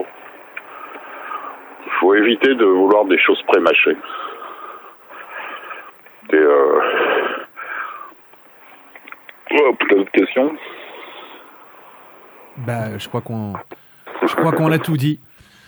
Un grand merci à Jean Vert qui nous a consacré de son temps. Je vous rappelle que vous pouvez retrouver Jean Vert sur son magazine et fanzine Rock Critique. Tous les liens seront disponibles sur la page de l'émission www.deltaradio.fr section le poste zéro soir, on part chez elle. Ça fait deux heures que je me l'échelle. Cette connasse va aller s'endormir. Je sens déjà la grippe venir. Alors Gogol premier bonjour. Ouais, salut. Radio Delta. Alors Gogol Premier, vous êtes euh, chanteur et l'on vous connaît particulièrement pour votre carrière riche dans le punk. Euh, Vous avez sorti votre premier album en 1982 avec la Horde, le groupe qui vous accompagnait, vite avant la saisie, et vous avez sorti des albums sans discontinuer depuis 1982, portant au nombre de 30, si j'ai bien compté, tous vos albums et rééditions. Vous êtes une figure du punk français, car vous faites partie des précurseurs de ce mouvement en France. Voilà pourquoi on vous surnomme le Papunk d'ailleurs. On peut dire que vous avez marqué la scène française par vos concerts historiques, privilégiant l'échange avec le public, qui était invité à venir sur scène réaliser ses fantasmes dans un happening anarchique. Des tas d'histoires ont et circulent toujours aujourd'hui sur vous. Ancien séminariste fou, car vous portez régulièrement une soutane pendant vos concerts, et d'autres histoires d'ailleurs. On peut aussi vous voir dans le film Tir au Pantin, dans lequel vous jouez votre propre rôle durant un de vos concerts au Gibus. Vous avez eu l'initiative de vous présenter aux élections présidentielles en 1995 en, en candidat libre, car vous vous sentiez engagé dans la politique du pays. Vous ne récoltez pas les 500 signatures, mais vous avez fait un passage remarqué dans Ça se discute de Feu Jean-Luc Delarue, où vous aviez d'ailleurs présenté votre programme. Vous interpellez régulièrement les pouvoirs publics sur le sort des artistes en France, comme lors de, votre lettre ouverte à Ségolène Royal, alors candidate à l'élection à l'époque. En préparant l'émission, j'ai aussi appris que vous aviez eu une émission de télé sur un web média indépendant, euh, ce qui vous place comme un homme de médias multiple. Vous avez aussi participé au premier balbutiement de Harakiri avec le professeur Choron. Bien que l'on vous connaisse surtout pour un goût prononcé pour la provocation avec des titres comme Jean Cul, Mai 88 ou Maréchal de Revoilà, vous cultivez désormais une image plus proche de vos aspirations personnelles. Vous militez personnellement pour le bien-être animal et vous avez un mode de vie où vous pratiquez le yoga et où vous avez arrêté la consommation de viande, de tabac et d'alcool. Votre dernier album Medium est dans les bacs depuis 2016 et vous organisez d'ailleurs une nouvelle tournée en France actuellement en haranguant publiquement les programmateurs de festivals et les directeurs de salles, car au moment où nous enregistrons, nous sortons à peine du déconfinement. Je pourrais encore parler longtemps de votre carrière, Gogol, car elle est extrêmement remplie et je suis même surpris de, tant de choses, puisque j'ai appris des tas de choses en regardant votre biographie que vous avez eu la sympathie de m'envoyer. Mais je vais vous laisser parler un petit peu, puisque moi le sujet qui m'amène aujourd'hui, c'est le regard que l'on porte sur un mot qui est assez abstrait pour l'ensemble de la population au fond, c'est le punk. Donc déjà, la première question qui va m'amener, c'est pour vous, c'est quoi le punk? Bah, pour moi, le punk, c'est un homme libre. Ça se les résume vraiment à, à la notion même de liberté à l'état brut. Un combat intérieur, être libre et euh, pouvoir aussi revendiquer des choses quand on a des choses à dire. Quand ça va pas, on parle, on le dit. Voilà. Et, et- et les gens font souvent, malheureusement, une association rapide entre punk, alcool, anarchie, désordre. Pourtant, quand on regarde un peu plus loin, on, on se rend compte que les punks ne sont pas tous des vilains garnements bourrés du matin au soir. Pourquoi est-ce qu'on colle cette image au punk, à votre avis? Ne peux pas répondre pour les autres. Moi, je suis dans la vie de Gogol premier. Bon, souvent, on juge les gens d'après leur, as- leur aspect externe, d'après la façon dont ils sont habillés, leurs vêtements, etc. Ça serait peut-être bien de fouiller un petit peu à l'intérieur pourquoi les gens revendiquent euh, une certaine différence vestimentaire. Voilà, je pense que ça s'arrête là.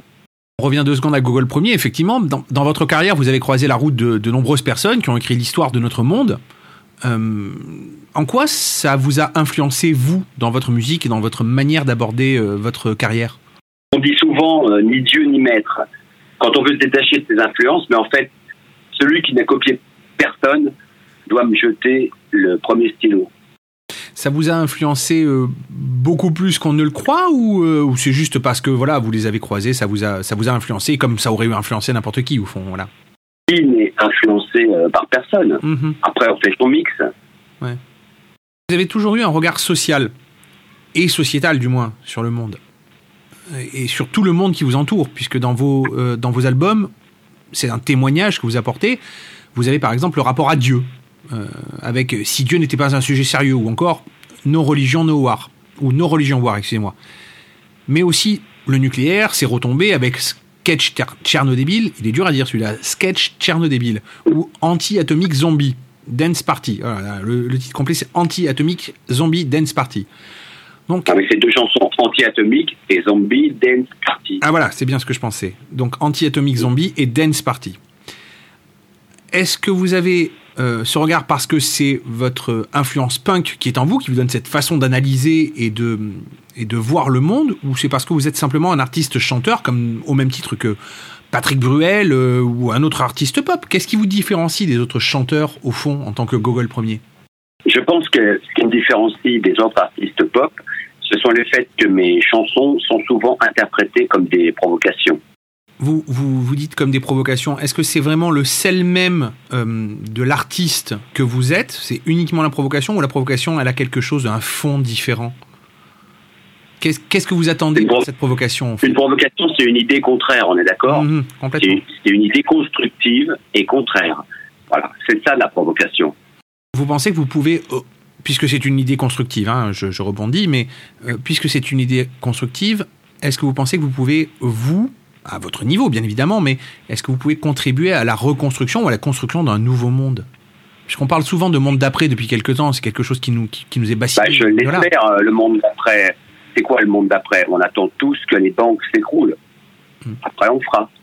Vous vous rapprochez un peu de ce que ce qu'on a pu voir dans, euh, dans Fight Club avec le projet KO. Quoi. Vous espérez qu'il y ait un écroulement pour pouvoir reconstruire. De toute façon, depuis l'origine du monde, la Terre se détruit et se reconstruit, jusqu'au jour où on la fera péter entièrement. Voilà. Peut-être quelques nantis euh, vont partir sur d'autres planètes parce qu'ils ils auront épuisé les richesses. Nous, on essaie de fonctionner différemment. On aime la Terre. Enfin, personnellement, j'aime cette planète. Je vis dessus.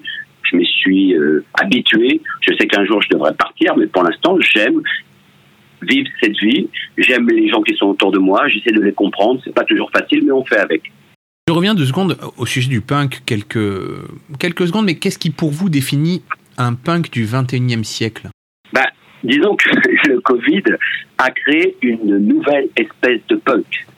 Le punk de salon. Que c'est le punk de salon Alors, un punk de salon, c'est un homme libre qui a été confiné pendant deux mois et demi. Donc il a eu le temps de réfléchir. Et il a acquis une forme de sagesse. C'est enfin, je, je, je me permets de de, de, de, re- de, de- de reprendre juste le mot, puisque vous dites sagesse, c'est pas la première chose que les gens pensent quand moi je vais les interroger dans la rue, que je leur demande c'est quoi pour vous le punk, c'est pas le mot sagesse qui va venir en priorité. Donc, Mais on en a rien à branler Oui, oui, non, bien évidemment, mais pensent. punk et sage, punk et sage, c'est pas le truc le plus, le plus évident, quoi, Qui pour peut les interpréter le quotidien de chacun Chacun a une pensée différente.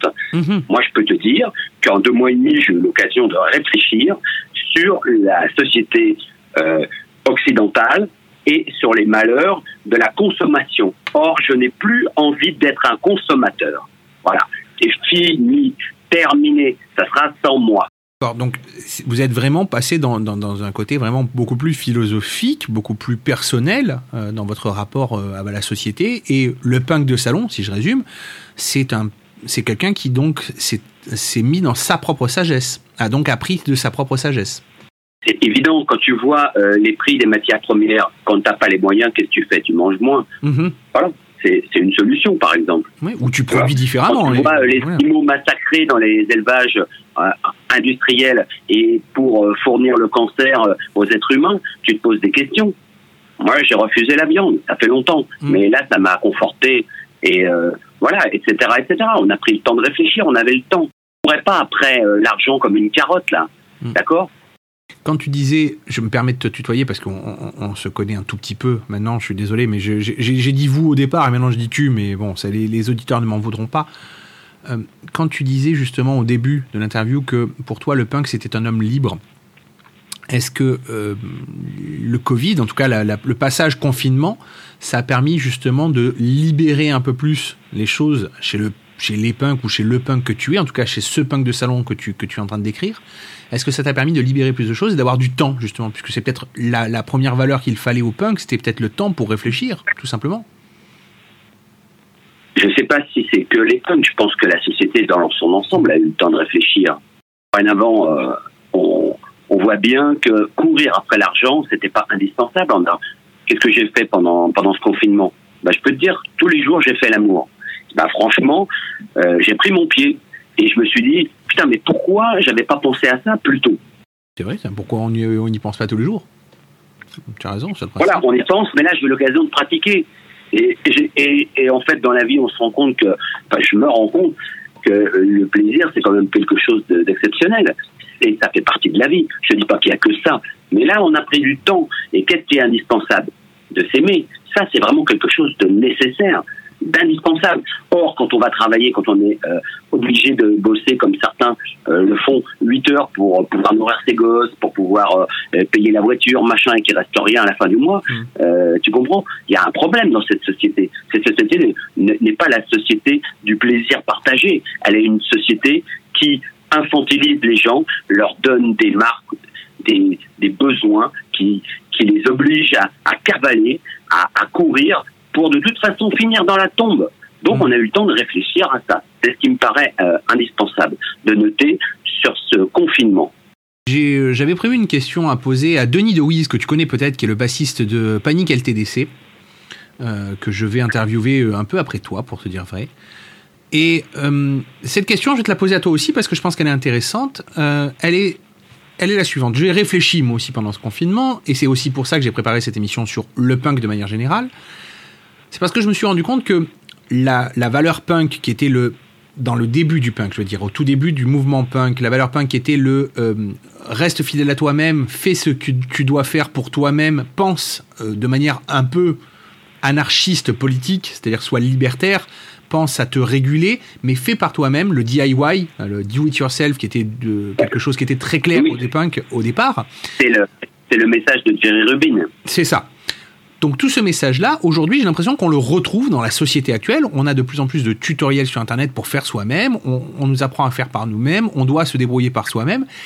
Donc je me demande si au fond, parce que je vois de plus en plus de mes collègues journalistes préparer des sujets sur le punk, si au fond, on n'est pas dans une époque qui est tout simple, toute simplement, voilà, tout, tout bêtement, on n'est pas dans une époque punk au sens stricto sensu du punk du départ.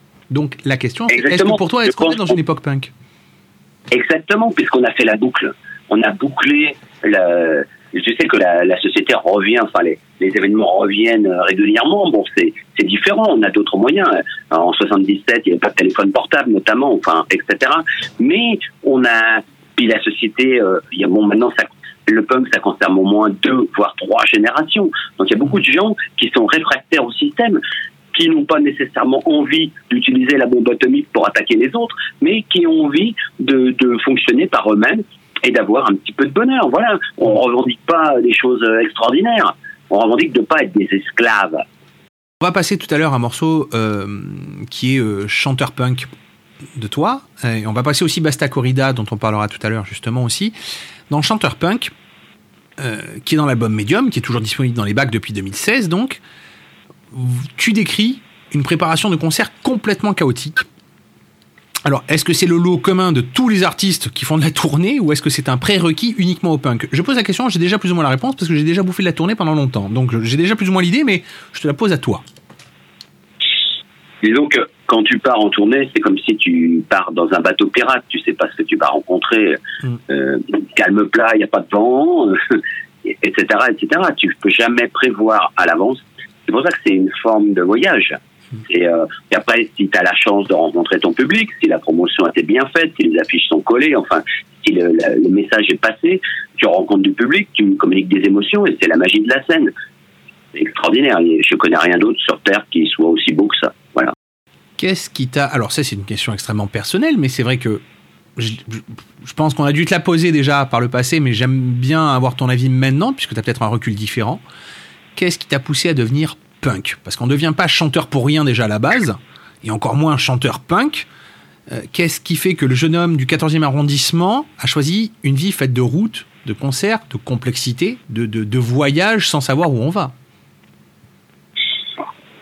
Je pense que j'ai toujours, depuis que je suis petit, aimé écrire des chansons et aimé apparaître en public. Ce qui fait de moi un être assez narcissique dans l'ensemble. Et euh, j'aime l'échange d'énergie, donc euh, j'étais prédestiné à être un chanteur, voilà. bio que tu m'as envoyé, si, si tu permets qu'on en parle après, si tu veux, je peux, la- je peux le couper, hein, ça c'est pas un problème, mais dans la bio que tu m'as envoyé, tu, euh, tu attaques le livre euh, sur, euh, sur quelque chose de personnel qui est un passage dans, un, dans, un, dans, un- dans une institution pour enfants. Donc tu es passé donc dans, un- dans une école privée où euh, c'était une institution, une institution pour enfants, où tu étais donc pensionnaire, où, où tu n'as pas vécu des choses un peu sympathiques, tu as même vécu quelque chose d'un peu dur, qui était le rapport à l'autorité, qui était le rapport à, quelque chose de- de- d'extrêmement cadré, de trop cadré peut-être pour toi. Est-ce que c'est, puisque tu attaques le livre là-dessus, est-ce que c'est pas l'acte fondateur de tout ce que Gogol Ier va devenir ensuite? Parce qu'on passe de Jacques de Zandre à, à, à- Gogol Ier, quoi. C'est-à-dire, il y y, a vraiment il y a une scission entre les deux, entre les deux mondes, quoi. Oui, je comprends bien ta question. Le fait est que l'éducation dans les années 60 n'était pas du tout la même euh, qu'à l'heure actuelle. Euh, si tu veux, il y avait des punitions corporelles, il y avait de la torture, euh, il y avait de la pédophilie, il y avait toutes ces choses-là étaient tabous. Tu pouvais même pas en parler à tes parents parce que de toute façon ils t'auraient jamais cru. Heureusement, il y a eu après mai 68 qui a changé le système éducatif et ça a été une avancée dans l'éducation. Voilà, moi j'ai j'ai connu mai 68 dans l'école normale, enfin, si on peut dire, et puis avant j'étais en, en pension, donc c'était complètement différent. J'étais petit et je subissais. Il est évident que ça a provoqué un choc chez moi, surtout euh, dû aussi à des problèmes d'autisme euh, que j'avais, euh, qui m'empêchaient de communiquer. Donc euh, j'ai utilisé la chanson pour pouvoir m'exprimer. Puis voilà, c'est- ça a été ma, disons, mon radeau de la méduse, si on peut dire. Ouais, je vois, je vois très bien. J'ai- eu donc cet honneur-là, et tu m'as fait cet honneur de m'envoyer donc ta bio euh, que tu as écrite, qui n'est pas encore disponible, et euh, j'espère qu'un jour les gens pourront la lire, euh, donc euh, éditée quelque part, même auto-éditée, euh, je te jure, je je pense que c'est quelque chose d'intéressant à lire. Donc je te souhaite. Mais auto-éditer, ça veut dire stocker le livre à la maison, et j'ai pas envie. Ah, pas forcé, Euh, pas j'ai forcé, il y a d'autres- solutions, moi-même. ouais. C'est bon, quoi, de faire l'autopromotion à la fin. Tu passes plus de temps à faire de la promotion de ton travail Mm. que euh, à écrire des chansons ou à écrire des bouquins. Donc l'intérêt, c'est de travailler avec des gens qui soient honnêtes, qui ont des contrats qui soient corrects. Pour l'instant, les contrats qui m'ont été proposés étaient euh, vraiment euh, euh, inéquitables. Voilà. Mm. Donc, euh, mais pourquoi pas S'il y a un éditeur qui veut se lancer. Euh, Bah écoute, si, si un éditeur de chez nous euh, entend, sait-on jamais, je, je, je, je, je, prom- je le dis honnêtement, moi je l'ai lu, la bio, elle est vraiment intéressante, elle est bien faite, elle est bien construite, elle est très bien écrite. Euh, bah déjà, tu as une, bonne pub parce que sinon t'écrirais pas de chanson à la base, mais euh, passer de la chanson à, l'écriture d'une bio, c'est pas forcément euh, le même métier et vraiment, j'ai vraiment apprécié la lire. Vraiment, c'est donc si un éditeur l'entend hein, sur la sur l'antenne, euh, à contact avec toi. qu'elle a été coécrite. Elle a été coécrite avec Réjeanne Hérault. On a travaillé ensemble sur cette biographie. Euh, je me suis confié, c'est une journaliste. Après, j'ai réécrit dans mon style, mais on a travaillé en collaboration. C'est voilà. Bah, c'est un binôme. Bah, c'est mais c'est un très beau binôme qui écoute a sorti un très bel en tout cas qui a un très bel ouvrage en potentialité chez un éditeur. Oui, Vraiment, et- j'espère que les éditeurs l'entendront quoi. Et au niveau euh, psychologique, c'est très intéressant d'écrire sa biographie parce que ça te permet de poser tes valises. Je reviens deux secondes à ton engagement, puisque tu es quand même quelqu'un de très engagé de manière, de manière globale. Je suis donc tes, tes, tes, euh, tes actualités sur Mais les réseaux pas sociaux. plus que la du coin de ma rue qui euh, proteste contre la société de consommation et qui voit les, les pommes euh, à 4 euros le kilo. Après tout, moi j'ai j'ai le droit à la parole, c'est tout. Oui, mais le fait d'avoir droit à la parole fait qu'on te voit plus. Et effectivement, moi, moi qui te suis depuis un moment sur, sur les réseaux sociaux, sur les groupes que tu as, euh, tu as un groupe résistance consommation, tu as plusieurs groupes que tu animes et que, et que, tu, euh, que tu laisses au moins libre, en tout cas sur certaines choses. J'ai remarqué donc ta, ta, ton engagement pour la cause animale. C'est quelque chose qui est assez, euh, qui est assez prégnant chez toi. Et il y a la chanson Basta Corrida qu'on va passer juste après, justement. Est-ce que tu peux m'en dire un peu plus? Qui- excuse-moi de te couper, mais il y a une autre chanson dans ma répertoire qui s'appelle Animalum, qui est Mhm. plus ancienne, qui est dans l'album Cabaret Punk, qui parle aussi de ce sujet. L'homme est un animal, l'animal est un homme. Mhm. Les animaux, il leur manque juste la parole. Mhm. Mais ils ont des sentiments, ils ressentent des, des choses et ils, sont, ils ont la possibilité de communiquer. D'ailleurs, un des animaux les plus intelligents des mammifères, c'est, paraît-il, le cochon. Et ils sont considérés, ils sont dans des camps de concentration, les cochons. Donc euh, voilà, il y a quand même un problème. Les gens, ne- on n'est plus à la préhistoire, quoi. C'est, on va pas chasser l'animal dans la rue. Mais si les gens devaient tuer eux-mêmes leurs cochons, je pense qu'il y a beaucoup de gens qui, depuis très longtemps, euh, arrêteraient de manger de la viande. De toute façon, le, le mouvement de protestation euh, est important puisqu'il y a beaucoup de gens qui ont commencé à arrêter de manger de la viande pour différentes raisons.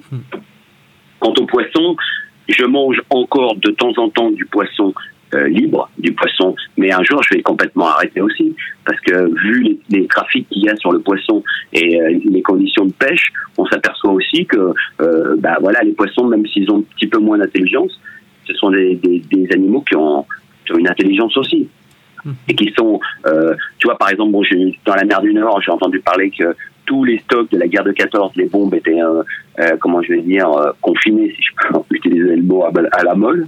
Euh, et ben, euh, tout ça, c'est nous qui, qui le mangeons en fait. Tous tous les produits chimiques qui se déversent dans l'eau, euh, les pêcheurs les ramassent, ça leur brûle les mains, et nous, on- derrière, on mange des, les produits chimiques de la guerre de 14. Mais c'est un, un truc de malade, quoi. Voilà, parce que euh, du coup, ça fait monter le nombre de gens qui sont malades, donc ça coûte de l'argent à la société. Si on veut parler au niveau des thunes, il y a des choses à faire, quoi. Quand on préparait des pollués que ceux qui ont balancé, que les que les pays qui ont balancé leurs bombes dans la mer aillent maintenant utiliser leur armée pour rechercher ces bombes. Ça me paraît être un minimum. Ah, dit comme ça, oui, ça me paraît assez logique ce que tu me, ce que tu me dis. Voilà. Et puis c'est un combat pacifiste en fait. Je reviens à Basta Corrida trois secondes parce que quand on préparait l'émission, tu m'as dit une chose qui m'a qui m'a marqué parce que je n'avais pas fait le rapprochement directement. Tu m'as dit Basta Corrida, on pourra la passer effectivement, ça me fait plaisir. Il me dit et tu m'as dit clairement, tu m'as dit mais en plus de ça, le gouvernement, alors on est en plein déconfinement, même si l'émission sera diffusée bien après, mais on est en plein déconfinement actuellement. Et tu m'as dit le gouvernement a réautorisé la corrida mais n'a pas réouvert les salles de spectacle. Et j'avais pas fait le rapprochement, moi j'avais pas pas percuté que la corrida avait été réautorisée. Donc quel est ton point de vue là-dessus? Quel est ton assentiment là-dessus? Si tu en as un. Mon point de vue, c'est qu'un un taureau, il parle pas, il meurt en silence. Par contre, un chanteur, lui, il parle. Il peut, quand il, quand sent qu'il est en danger, il, s'exprime. Et ça, c'est dangereux pour le pouvoir. Or, a priori, ce gouvernement a peur des, des gens qui sont qui ont des pensées différentes. Donc, ils ont ils ont bloqué. Ils ont bloqué les gilets jaunes parce que c'est quelque chose qu'ils ne pouvaient pas maîtriser. Et puis, ils ont bloqué aussi les chanteurs parce que c'est des gens qui parlent. Je change un peu de sujet, mais qu'est-ce qui a profondément changé pour toi? Entre 1982, donc le, fondement, on va dire, du premier album de Gogol premier, et aujourd'hui Ah, disons que j'ai vu disparaître euh, beaucoup de gens que j'aimais, aussi dans ma famille, mais aussi euh, dans la musique, parce que bon, il y a des punks qui ont pas été très sérieux, ils ont, euh, avec leur façon de vivre, ils ont cramé leur vie plus vite. Bon, c'est leur choix, ce qui n'est pas mon cas. J'ai la chance d'être toujours là, en forme, peut-être plus en forme que quand j'avais 20 ans, ce qui est quand même assez exceptionnel. Euh, voilà quoi. Et puis euh, bon, euh, on se retrouve des fois aussi avec des générations de petits punks qui connaissent pas bien, qui ont un petit peu des, peurs. Mais en fait, je pense que la, la, la pire chose qui soit, c'est la peur. Quand on commence à, à combattre sa peur, on devient beaucoup plus fort, on devient beaucoup plus libre. Pourquoi avoir peur? Parce que de toute façon, à la fin, on va partir. Ça sert à quoi? D'avoir peur Tu parles de peur. J'ai une question sur la peur justement, qui est qu'est-ce qui te fait le plus peur aujourd'hui dans le monde de la musique? Disons que c'est une question très compliquée. Euh, ça a changé puisque maintenant euh, la musique est gratuite. Donc je me posais la question, je me disais mais je me fais voler mes chansons régulièrement. Les gens les prennent, ils ne payent plus. Alors moi je vais passer des, des heures à, à faire des chansons, à les écrire, à les enregistrer avec mes musiciens, on bosse, etc. Puis les mecs qui, puis en fait ils les prennent gratuitement. Ok. Puis moi je me dis bon en échange j'ai le droit au dictionnaire de rimes gratuit sur internet, j'ai le droit à, à ma carte pour aller euh, à un endroit, etc. Donc c'est une forme d'échange. Donc on est d'accord. Bon, après tout, je, je joue le jeu, voilà. C'est comme ça. Mais par contre, si on m'interdit les concerts, là, on m'interdit de travailler, donc on m'interdit de gagner de l'argent, donc on m'interdit de bouffer. Et là, c'est beaucoup plus grave. Et on interdit aussi à mes fans de pouvoir euh, s'éclater, parce qu'un concert, c'est aussi une fête. C'est quand même, euh, même si j'ai des idées qui sont sociales, j'ai le sens de la fête. Pour moi, c'est c'est une retrouvaille. Et ça, on me l'interdit. Euh, tu trouves ça normal? Non. Et ça ne mérite pas ça? Ça, mé- ça mérite pas de de- de- euh, une rébellion et des manifestations et de communiquer sur les réseaux sociaux, etc., etc. Donc j'ai écrit la chanson Punk de salon que je vais t'offrir euh, plus tard. Je te l'enverrai en MP3 et tu pourras commencer à, à diffuser le message. Voilà. Ben écoute, ce sera avec plaisir que je la diffuserai, euh, vraiment. C'est un honneur que d'avoir euh, l'exclusivité de ce morceau. Si tu pouvais défaire, refaire, revoir quelque chose de ta carrière aujourd'hui, ce serait quoi? Non, je, je pense pas. euh, euh, bon, j'ai sûrement fait beaucoup d'erreurs. J'ai sûrement maltraité beaucoup de personnes qui ne méritaient pas ou que j'avais pas compris. Mais défaire ou refaire, on peut pas refaire le passé. Maintenant, je suis euh, beaucoup plus conscient du présent et essayer d'être dans le moment présent, c'est ça qui m'importe. Le passé est dépassé, voilà. Je- Je vais me permettre une petite, une petite expression, peut-être que tu la, peut-être que tu la vivras bien ou pas, j'en sais rien, mais est-ce que tu penses aujourd'hui que tu es un punk apaisé? Parce que moi j'ai l'impression que tu es quelqu'un d'apaisé. C'est, je dirais, c'est ton problème. Ok. Tu avais par contre un, un conseil pour un jeune punk en devenir, puisque tu disais tout à l'heure, il y a de jeunes punks qui ont peut-être peur, tout ça. Ce serait quoi le conseil principal du, du pas punk de Gogol Premier? Ce serait quoi? Disons que pour moi, le principal ennemi, euh, c'est le matérialisme. Et plus on arrive à se débarrasser du matérialisme, ce qui n'est pas facile, eh bien, euh, plus on se sent libéré et plus on se sent libre. Et voilà le conseil que je pourrais donner, mais ça s'applique à moi. Après, chacun est libre de... Si tu veux posséder euh, 45 paires de chaussures, tu as le droit. Mais est-ce que tu es heureux avec tes 45 paires de chaussures? Voilà la question. Merci. Merci Gogol Premier de ton temps. Je rappelle que ton album Medium est disponible sur le site euh, www.gogolpremier.com, sur toutes les plateformes Oui, il habituelles. n'est pas dans. hein. Euh, tu as dit tout à l'heure qu'on pouvait le trouver dans les bacs, mais non, il est uniquement en vente sur mon site. Il n'est pas ailleurs.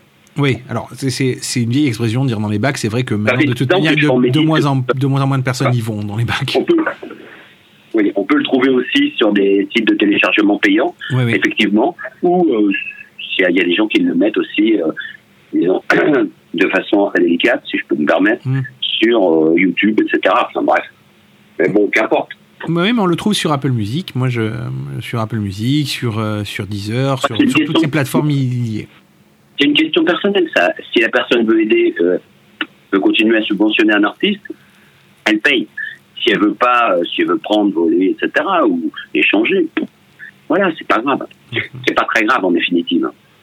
Du coup, je pense que la moindre des choses, ce serait déjà euh, de, que l'on, excuse-moi, que l'on échange ou que l'on achète l'album. L'essentiel, c'est surtout de venir te voir sur scène, parce que tu es quand même un homme de scène, comme tu l'as dit au départ. Et c'est c'est là où on doit voir quand même ton dire qu'il y a travail. tellement de bruit qui court que souvent, bon, j'ai fait des concerts dans des salles connues, euh, Mm. dernièrement, l'Olympia, etc. Mais euh, il y a des gens qui ont peur d'organiser, qui, qui se posent des questions, etc. euh, tu vois Et cela, faudrait qu'ils abandonnent un petit peu leur peur aussi. Faudrait qu'ils se rendent compte, parce que bon, après, quand je serai plus là, un jour ça va arriver, ça, ça mettra encore un peu de temps, j'imagine. Euh, voilà, ils vont être obligés de faire des fakes Google, ça sera dommage de ne pas avoir eu le maître en personne. Je le dis, et à bon entendeur, Donc du coup, on rappelle à tous nos amis euh, qui seraient euh, soit programmateurs de salles de spectacle, soit proches de programmateurs de salles de spectacle, que tu es toujours à la recherche de dates pour te produire et que et que bah, ils prennent contact avec toi ou avec ton attaché parce que clairement, c'est là où il faut voir Google, c'est sur scène, clairement. Moi, je j'invite donc tous nos auditeurs à, euh, contacter. voilà. Deschémy. Ils peuvent contacter Vincent Deschémy sur euh, Facebook notamment, qui s'occupe de mes concerts. Voilà, clairement. Et de, de prendre contact avec, euh, avec, euh, avec Vincent. Et de et d'organiser même eux des, des, des, des, des, des, euh, des sit-ins devant les salles de spectacle dans leur région pour, euh, pour demander les dates de, de Google. Oui, ou je les appelle au téléphone, c'est plus simple. Ouais, c'est beaucoup plus simple. C'est pas la peine de brouiller des voitures, tu vois.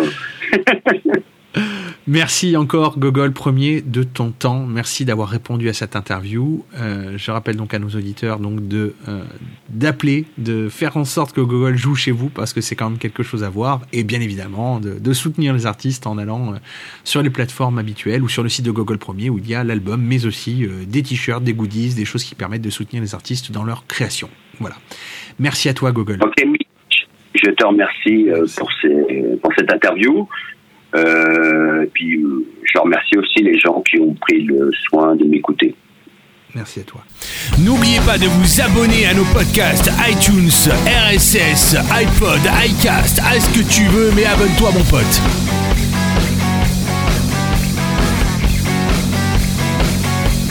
Radio Delta.